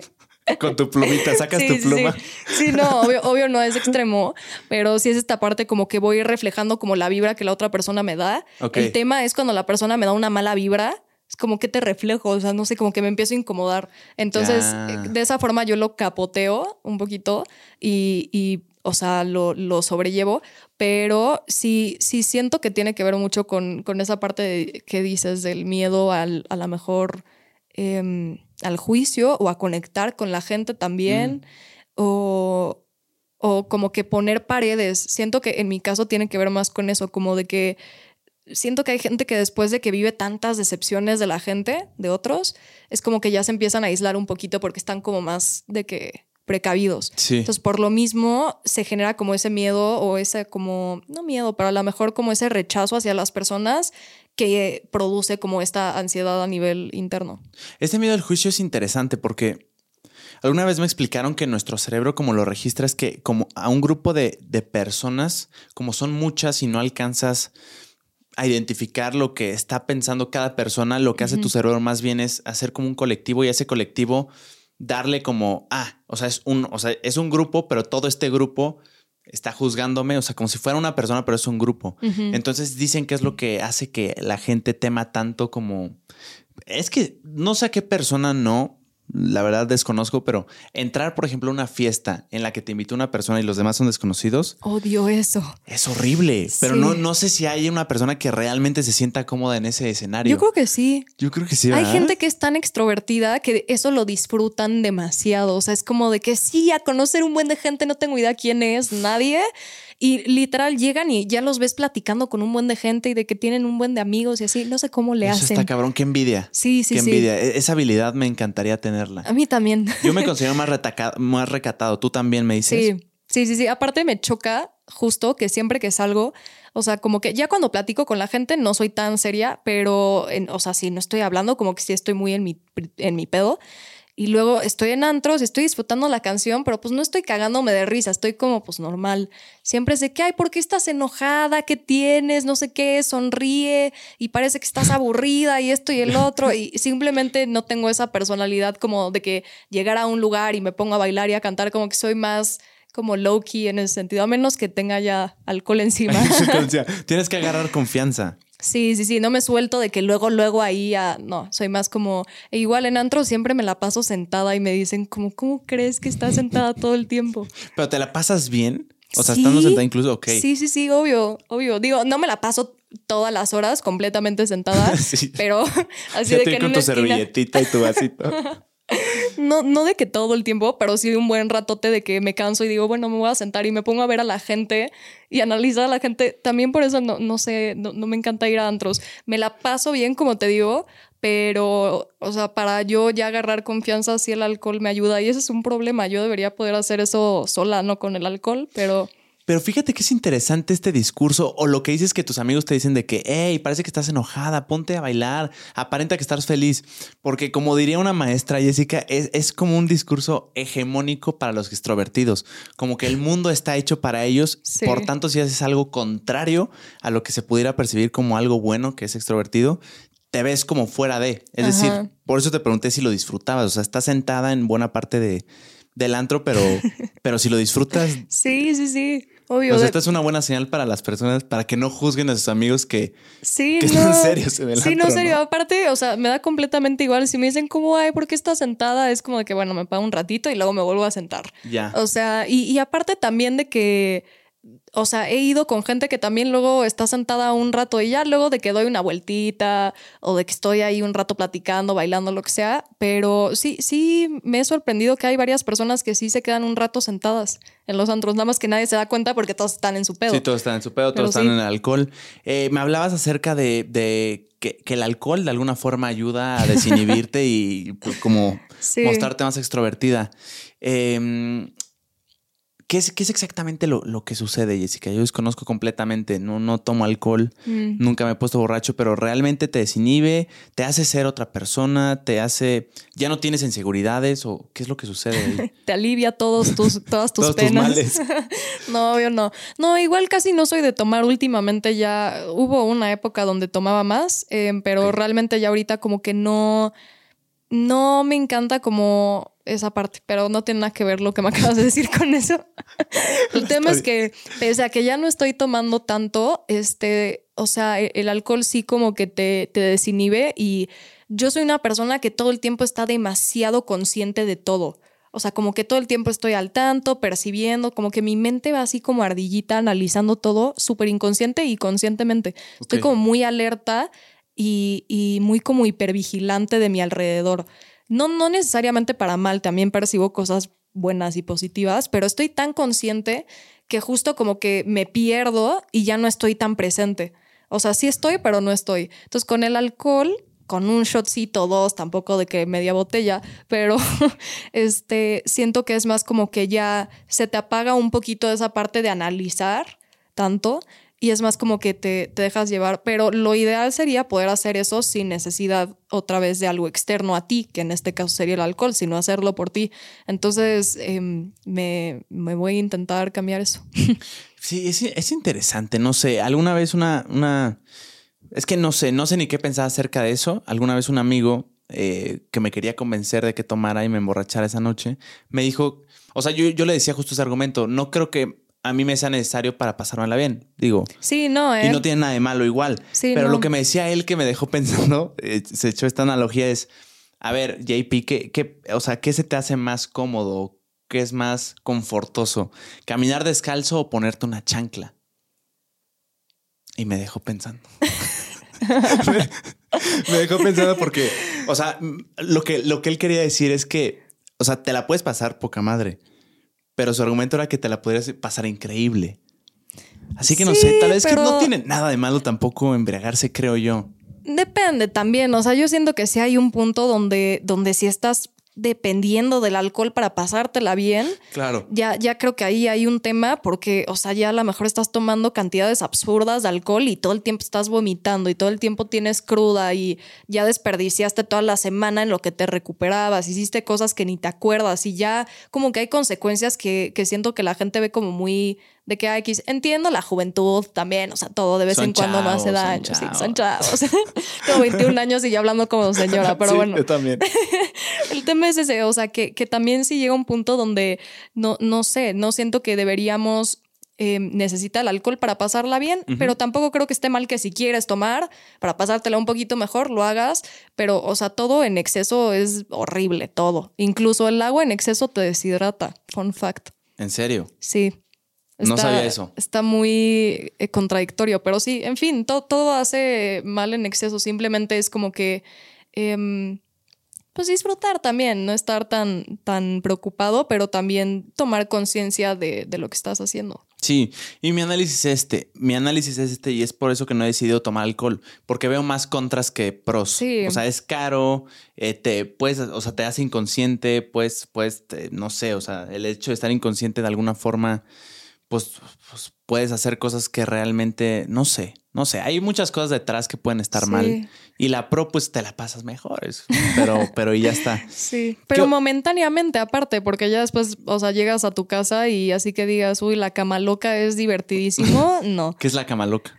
Es cuando estás embriagado y ya te vas a ir a dormir y todo te da vueltas. Fuck, o sea, como mareo. Súper, súper feo, sí y de que, o sea, cierras los ojos y sigue dándote vueltas todo, como que sientes que la cabeza se te mueve. No sé, es bien ah, extraño, horrible. Entonces es muy momentáneo como el hecho de que te la pases bien con el alcohol, la neta. Ya después como que no. A menos que lo tomes de que socialmente en una moderación, pero igual siento que em, sí es, no sé, está muy normalizado. No digo que esté mal tampoco, pero...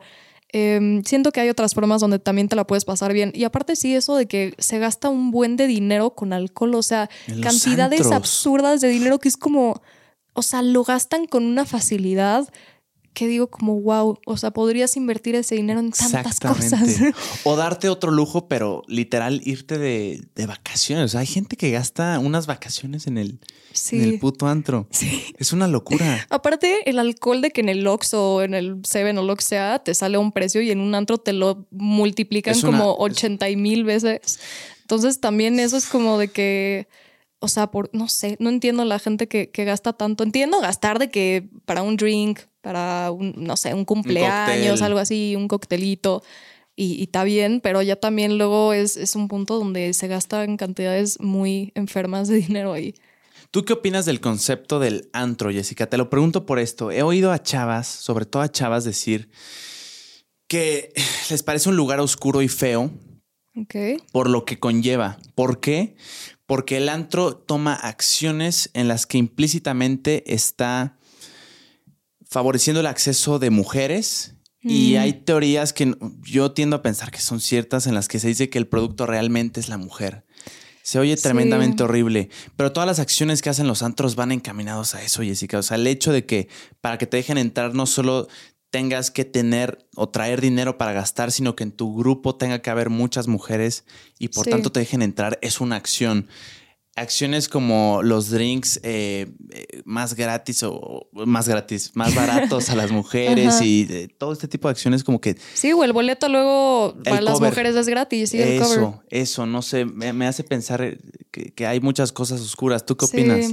Es que en general o sea, siento que igual estamos en un mundo muy jodido en, en, muchos aspectos. Y, pero a lo que voy es que, o sea, sí es una realidad que pasa, lamentable. Difícilmente ahorita yo creo que eso va a cambiar.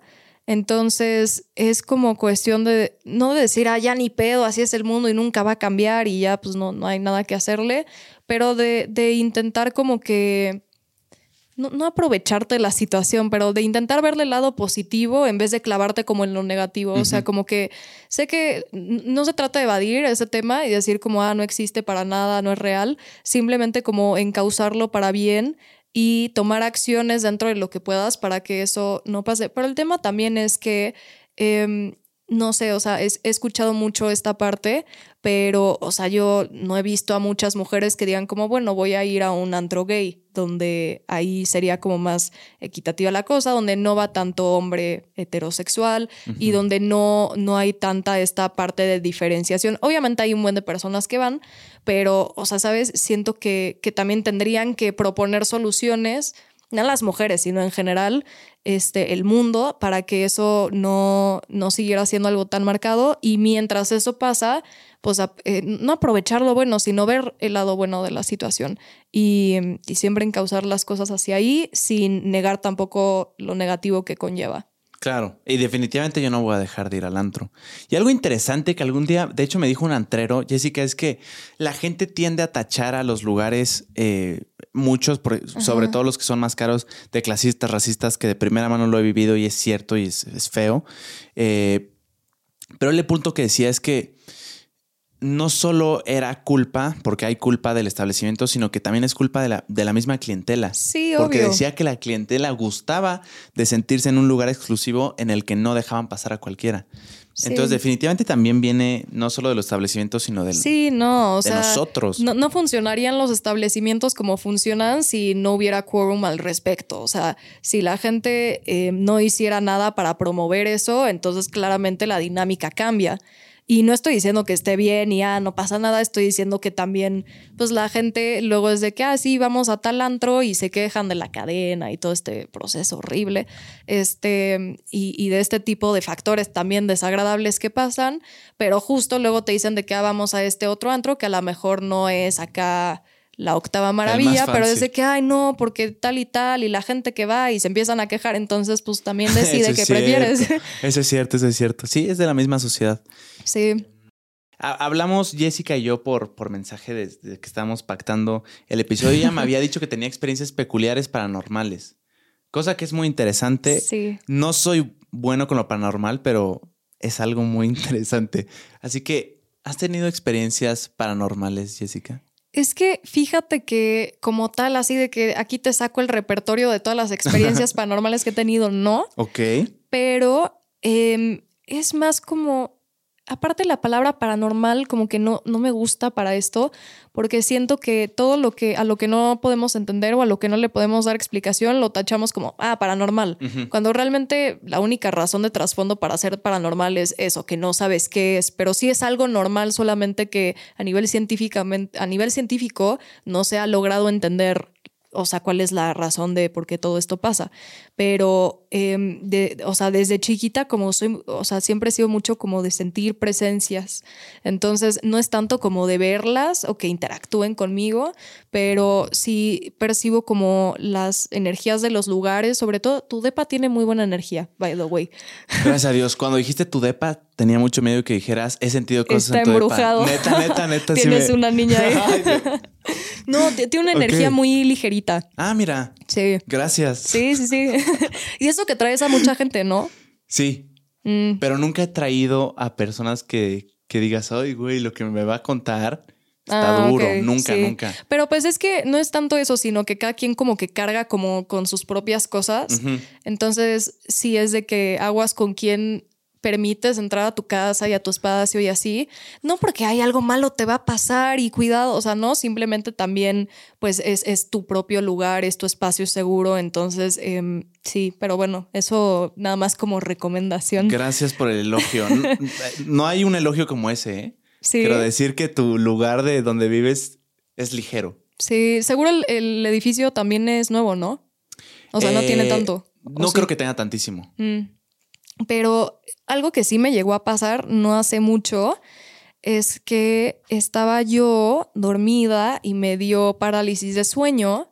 Se te subió el muerto. se me subió el ahí. muerto. Y entonces a mí me encantan como todos los temas de los sueños y así. Entonces yo ya sabía lo que me estaba pasando, por lo mismo, aunque nunca me hubiera pasado antes, estaba informada. Y este, te decían de que la forma para sacarte de, de ese como estado es como que empezando a mover como el dedo chiquito del pie, el dedo de la mano, como cositas más detalladas, no de que intentar moverte un buen porque pues está más complicado. Entonces, pues abro los ojos, me doy cuenta de eso, estoy como que así viendo mi meñique, lo intento mover y ya que regreso como la mirada hacia arriba, había un niño flotando encima de mí con la cara toda blanca y los ojos rojos llenos de sangre así de que escurriendo. Un niño como de 10 años y partido a la mitad, o sea, no tenía piernas.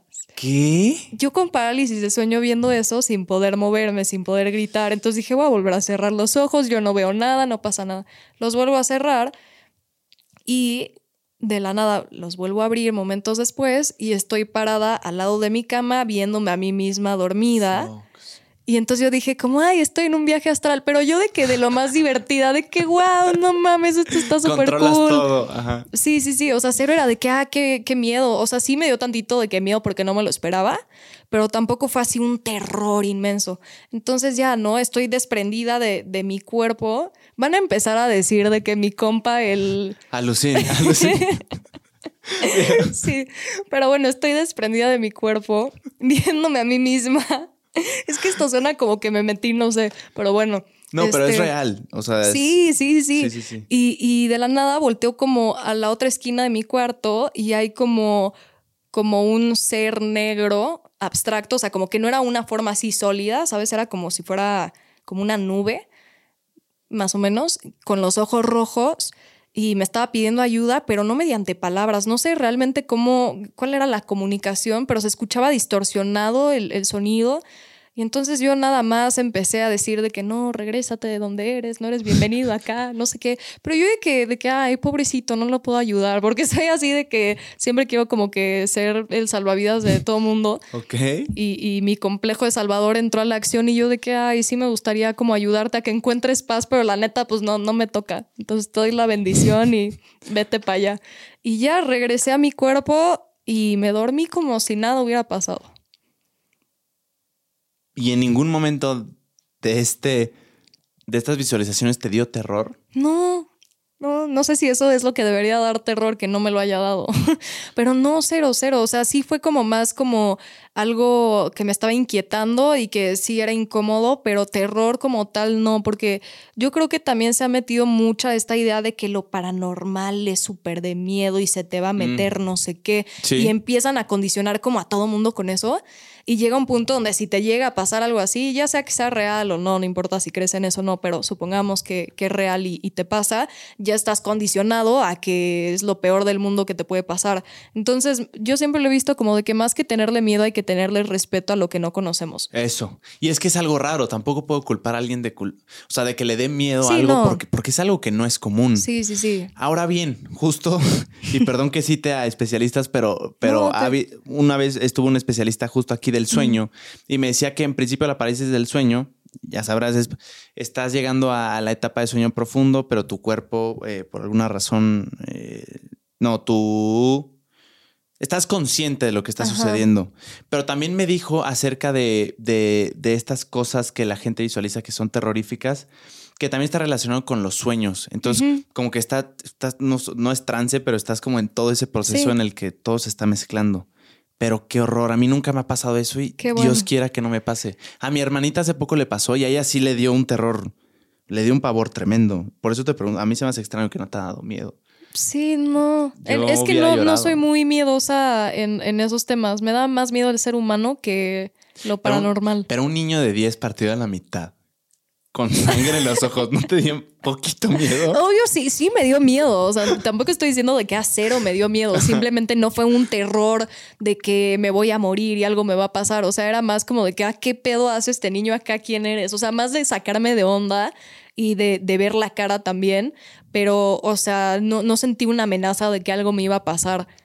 Y siento que también entre más miedo tengas, como que más acentúas que la situación pase. Mm, Entonces, eh, pese a que la explicación científica justo es, es esa, de que realmente no son las alucinaciones que tú tendrías en tu sueño y las estás viendo como en persona. sí. Y me gusta saber la explicación científica a la par que la espiritual o la acá como pseudocientífica y así. Sí. Y, y se, o sea, según esto, lo que, lo que explican en, en esta otra parte es que en todos los sueños tú vas como al astral, que es como una dimensión donde tanto, o sea, cualquier ser de cualquier plano puede habitar, ¿no? Entonces todos los sueños son viajes astrales, pero este también puedes ir al astral sin necesidad de estar necesariamente soñando.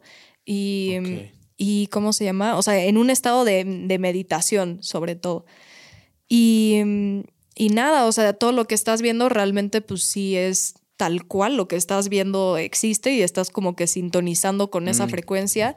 Y por eso también hablan mucho como de que tienes que aprender a cerrar puertas y como que no clavarte mucho y justo el miedo alimenta mucho a que eso pase. Sí. Entonces, en el momento en el que ya lo ves más como de que, ok, sí, tengo miedo, pero, o sea, confío en mí, no me va a pasar nada, como que solita la situación se, se disuelve, sea la cosa que sea paranormal. Entonces, em, pues sí, es, es un tema muy interesante. Me gusta la parte científica, pero también me encanta como ver el otro lado de la moneda. A mí se me hizo súper interesante. Una chava que se llama Andrea Peraldi, a todo dar, Ah, sí, me, la con- conozco. me contó tres horas de podcast, tres horas y 40 minutos de podcast. Fue el de No, podcast más largo. Y me platicó todo tipo de experiencias de viajes astrales y se me hizo interesantísimo. Y lo que más me llamó la atención es lo que dices, que podías viajar no solo a realidades temporales, sino a temporales. Ujú. O sea, que te podías trasladar a épocas victorianas del siglo no sé qué y poder, poder experimentar eso. Eh, no, no, no recuerdo cuál es lo que me dijo. Si era el viaje astral, ¿en, en- en qué fenómeno es donde tú podías manipular las cosas? O donde sí podías actuar. ¿Es en el viaje astral? Eh, manipular qué cosas.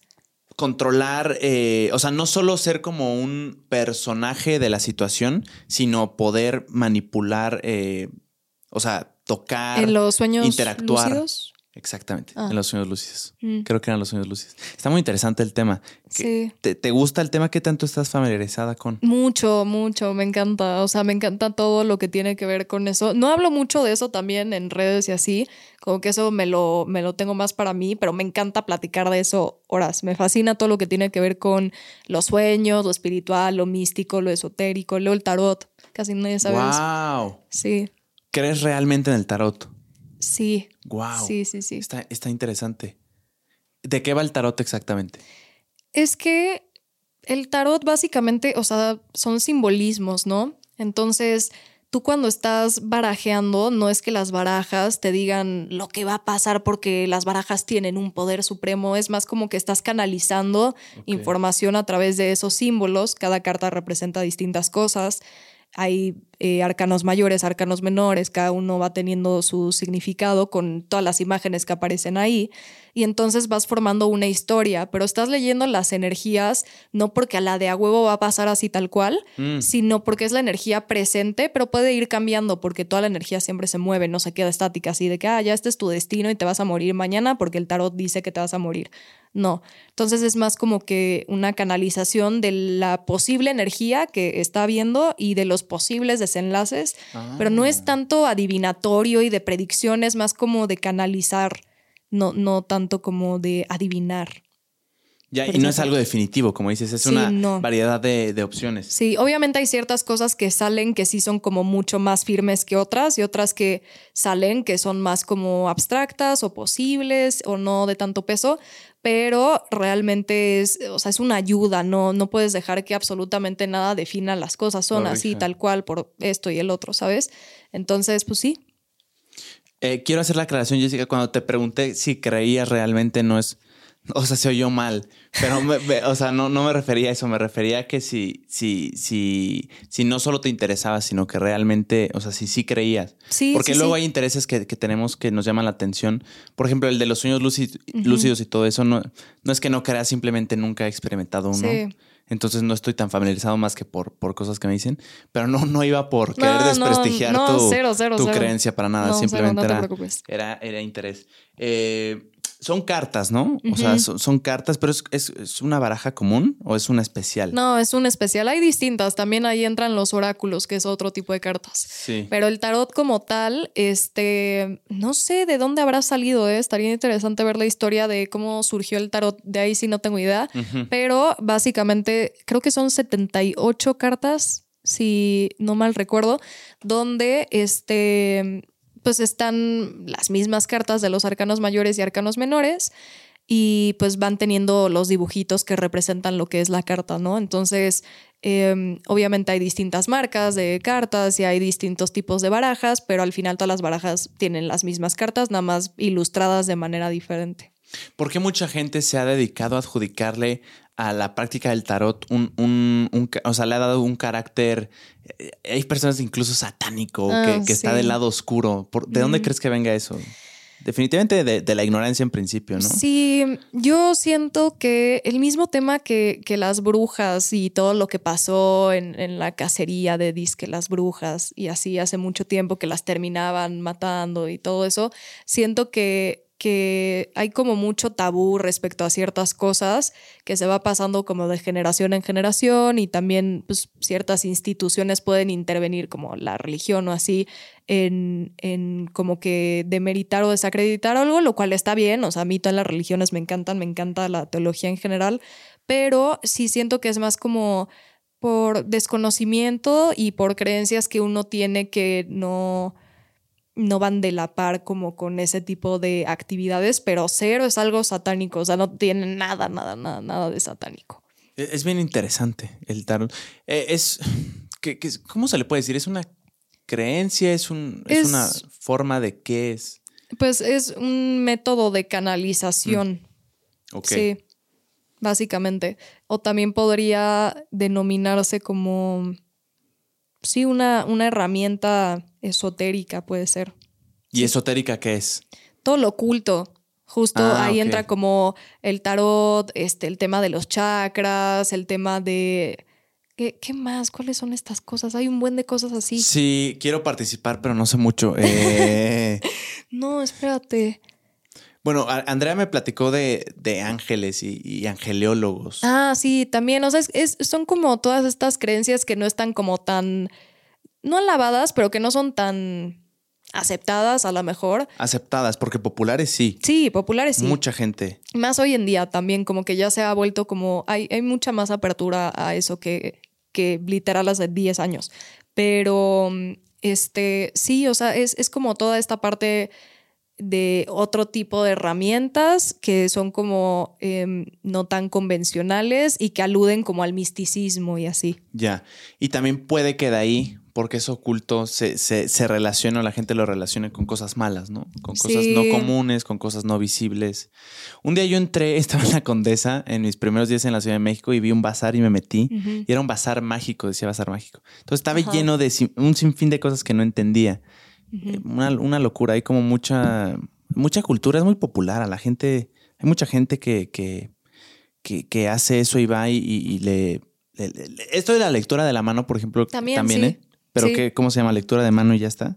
Eh, no tengo idea, la verdad, de lectura de mano no sé, pero se me hace súper interesante porque me encantaría aprender o que o ir a que me las lean, pero eh, según yo sí tiene un nombre, no recuerdo cuál es, pero, pero también está, está cañón todo eso, como que no, no es, es que a mí me gusta mucho todo lo que no es,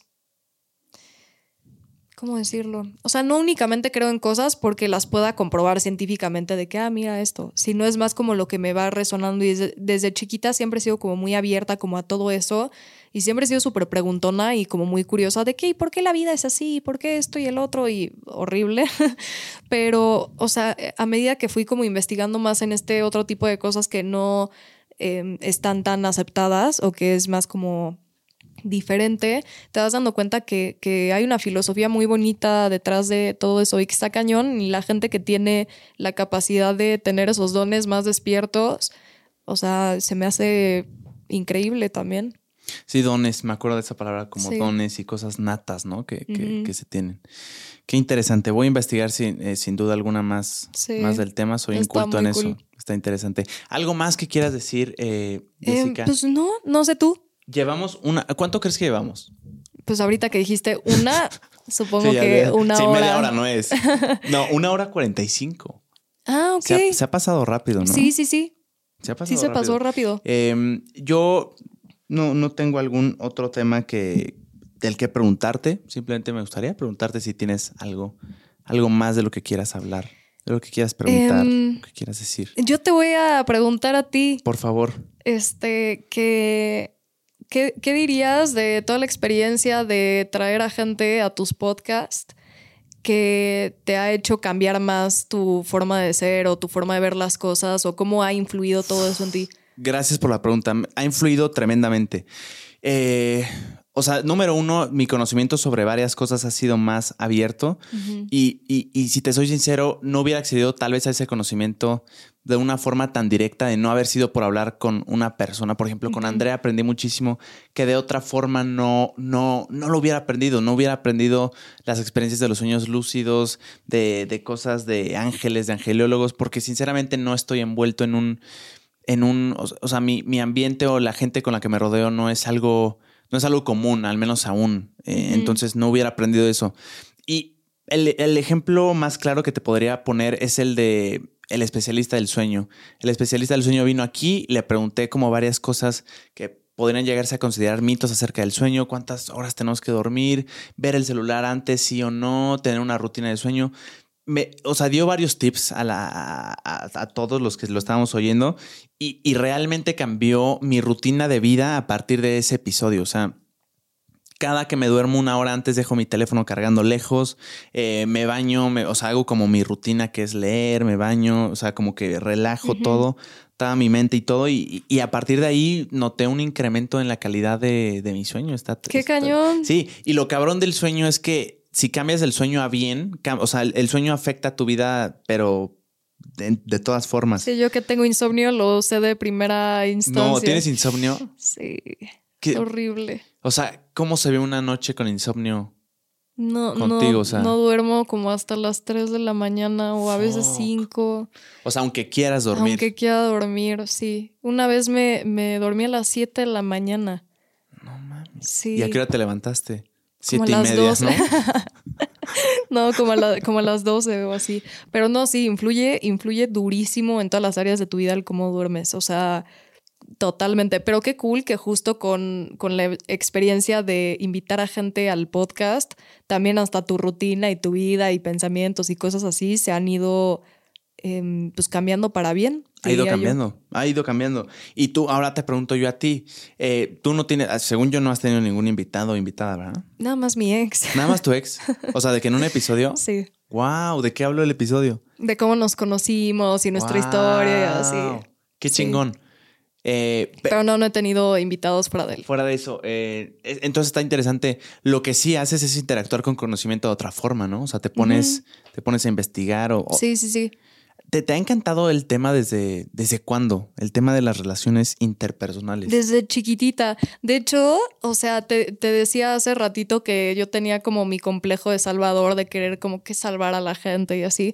Y eso lo tengo desde chiquita, no sé por qué, pero siempre fui como la psicóloga del, del grupito. Y en la escuela, en todas partes, siempre era de que yo a la que le preguntaban como qué hacer. Ni había Nice. vivido nada, pero pues daba buenos consejos. Tenías algo que decir ahí. Sí, y una vez de chiquita, la primera vez que hice eso, estaba en kinder. Yo habré tenido 3, 4 años y voy al salón, a mi salón de kinder y veo a un niño ahí que era como el que molestaba a todos. Típico molestón de niño chiquito, ¿no? Ajá. Y entonces lo vi así como triste en su locker y me le acerqué y le pregunté que qué tenía y no sé por qué me tuvo la confianza de contarme todos sus pedos de niño de tres años, pero de sus papás, de sus hermanos, Ala. de que ya ni me acuerdo qué me contó, pero me acuerdo que me contó cosas densas, que Se tenía abrió. problemas, ajá. Fuck. Entonces como que no sé por qué la gente siempre me ha tenido como mucha confianza de contarme como cosas bien densas, de que acabo de conocer a alguien y me dice de que sí, mis traumas de la infancia son estos y yo, ¿cómo, cómo me confiaste tan rápido todo esto? Y, y no sé, la verdad, eh, en general como que ayuda a la gente siempre me ha gustado mucho, leer siempre me ha gustado mucho y como que eh, siempre he tenido como mucha hambre por el conocimiento de que quiero saber más y quiero saber más. Entonces el tema de la psicología y las relaciones y ya entra ahí to- todo lo demás, eh, las patologías también, como que se me hace muy interesante y de estar leyendo, investigando, más aparte como observando otras cosas a nivel de experiencia y de forma empírica, como que ya hacen que, que tenga a lo mejor tantita más noción, no sé, pero, pero sí, siempre me ha gustado como todo el tema de, de las relaciones y, y de cualquier tema a nivel psicológico. ¿Qué- pero qué habilidad tan chingona esa de inspirar confianza en la gente. Sí está cool. O sea, no sé si, si sea algo que se pueda desarrollar. Me hace pensar No que es algo más natural. Sí, O sea, es algo que se da. O sea, Ujú. sin decir nada, genera confianza. Sí. Qué chingón. Ah, Se me ocurrió esta pregunta y, me gustaría preguntarte, Jessica, Sí. que has, has visto o te gustan las, las películas de, de con las- como las rom-coms eh, de adolescentes? ¿Qué, qué son romcoms? Eh, comedias románticas o- Ah. o, películas románticas de adolescentes. Ah, o sea, sí, como sí, sí, el stand de los besos. Sí. Eh, ¿cuál, es, ¿Cuál es otra? Que sale una asiática. De, Ah, los, este- de los- de todos los chicos que me enamoré. Ajá, sí. Sé un chingo de esto por alguna razón. Pero, pero ¿qué opinas?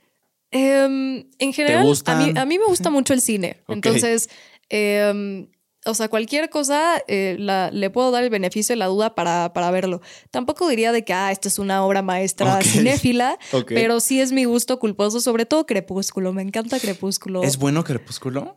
Es que no, no es bueno, ¿No es pero justo el tema es que no es bueno y eso lo hace bueno. Ok. O sea, no, no sé, eh, creo que eso es una paradoja que no podría ni siquiera existir, pero, o sea, sí, es, es tan malo en ciertas cosas que, que lo vuelve bueno, no sé, a mí, a mí me encantan, no sé, me, me encantan las, las pelis así como de, de amor, como muy pasional, adolescente. y- sí, o sea, que es una utopía completa, Sí, ¿no? O sea, sí, que sí. nunca pasaría eso Sí, realmente. que nunca jamás en la vida.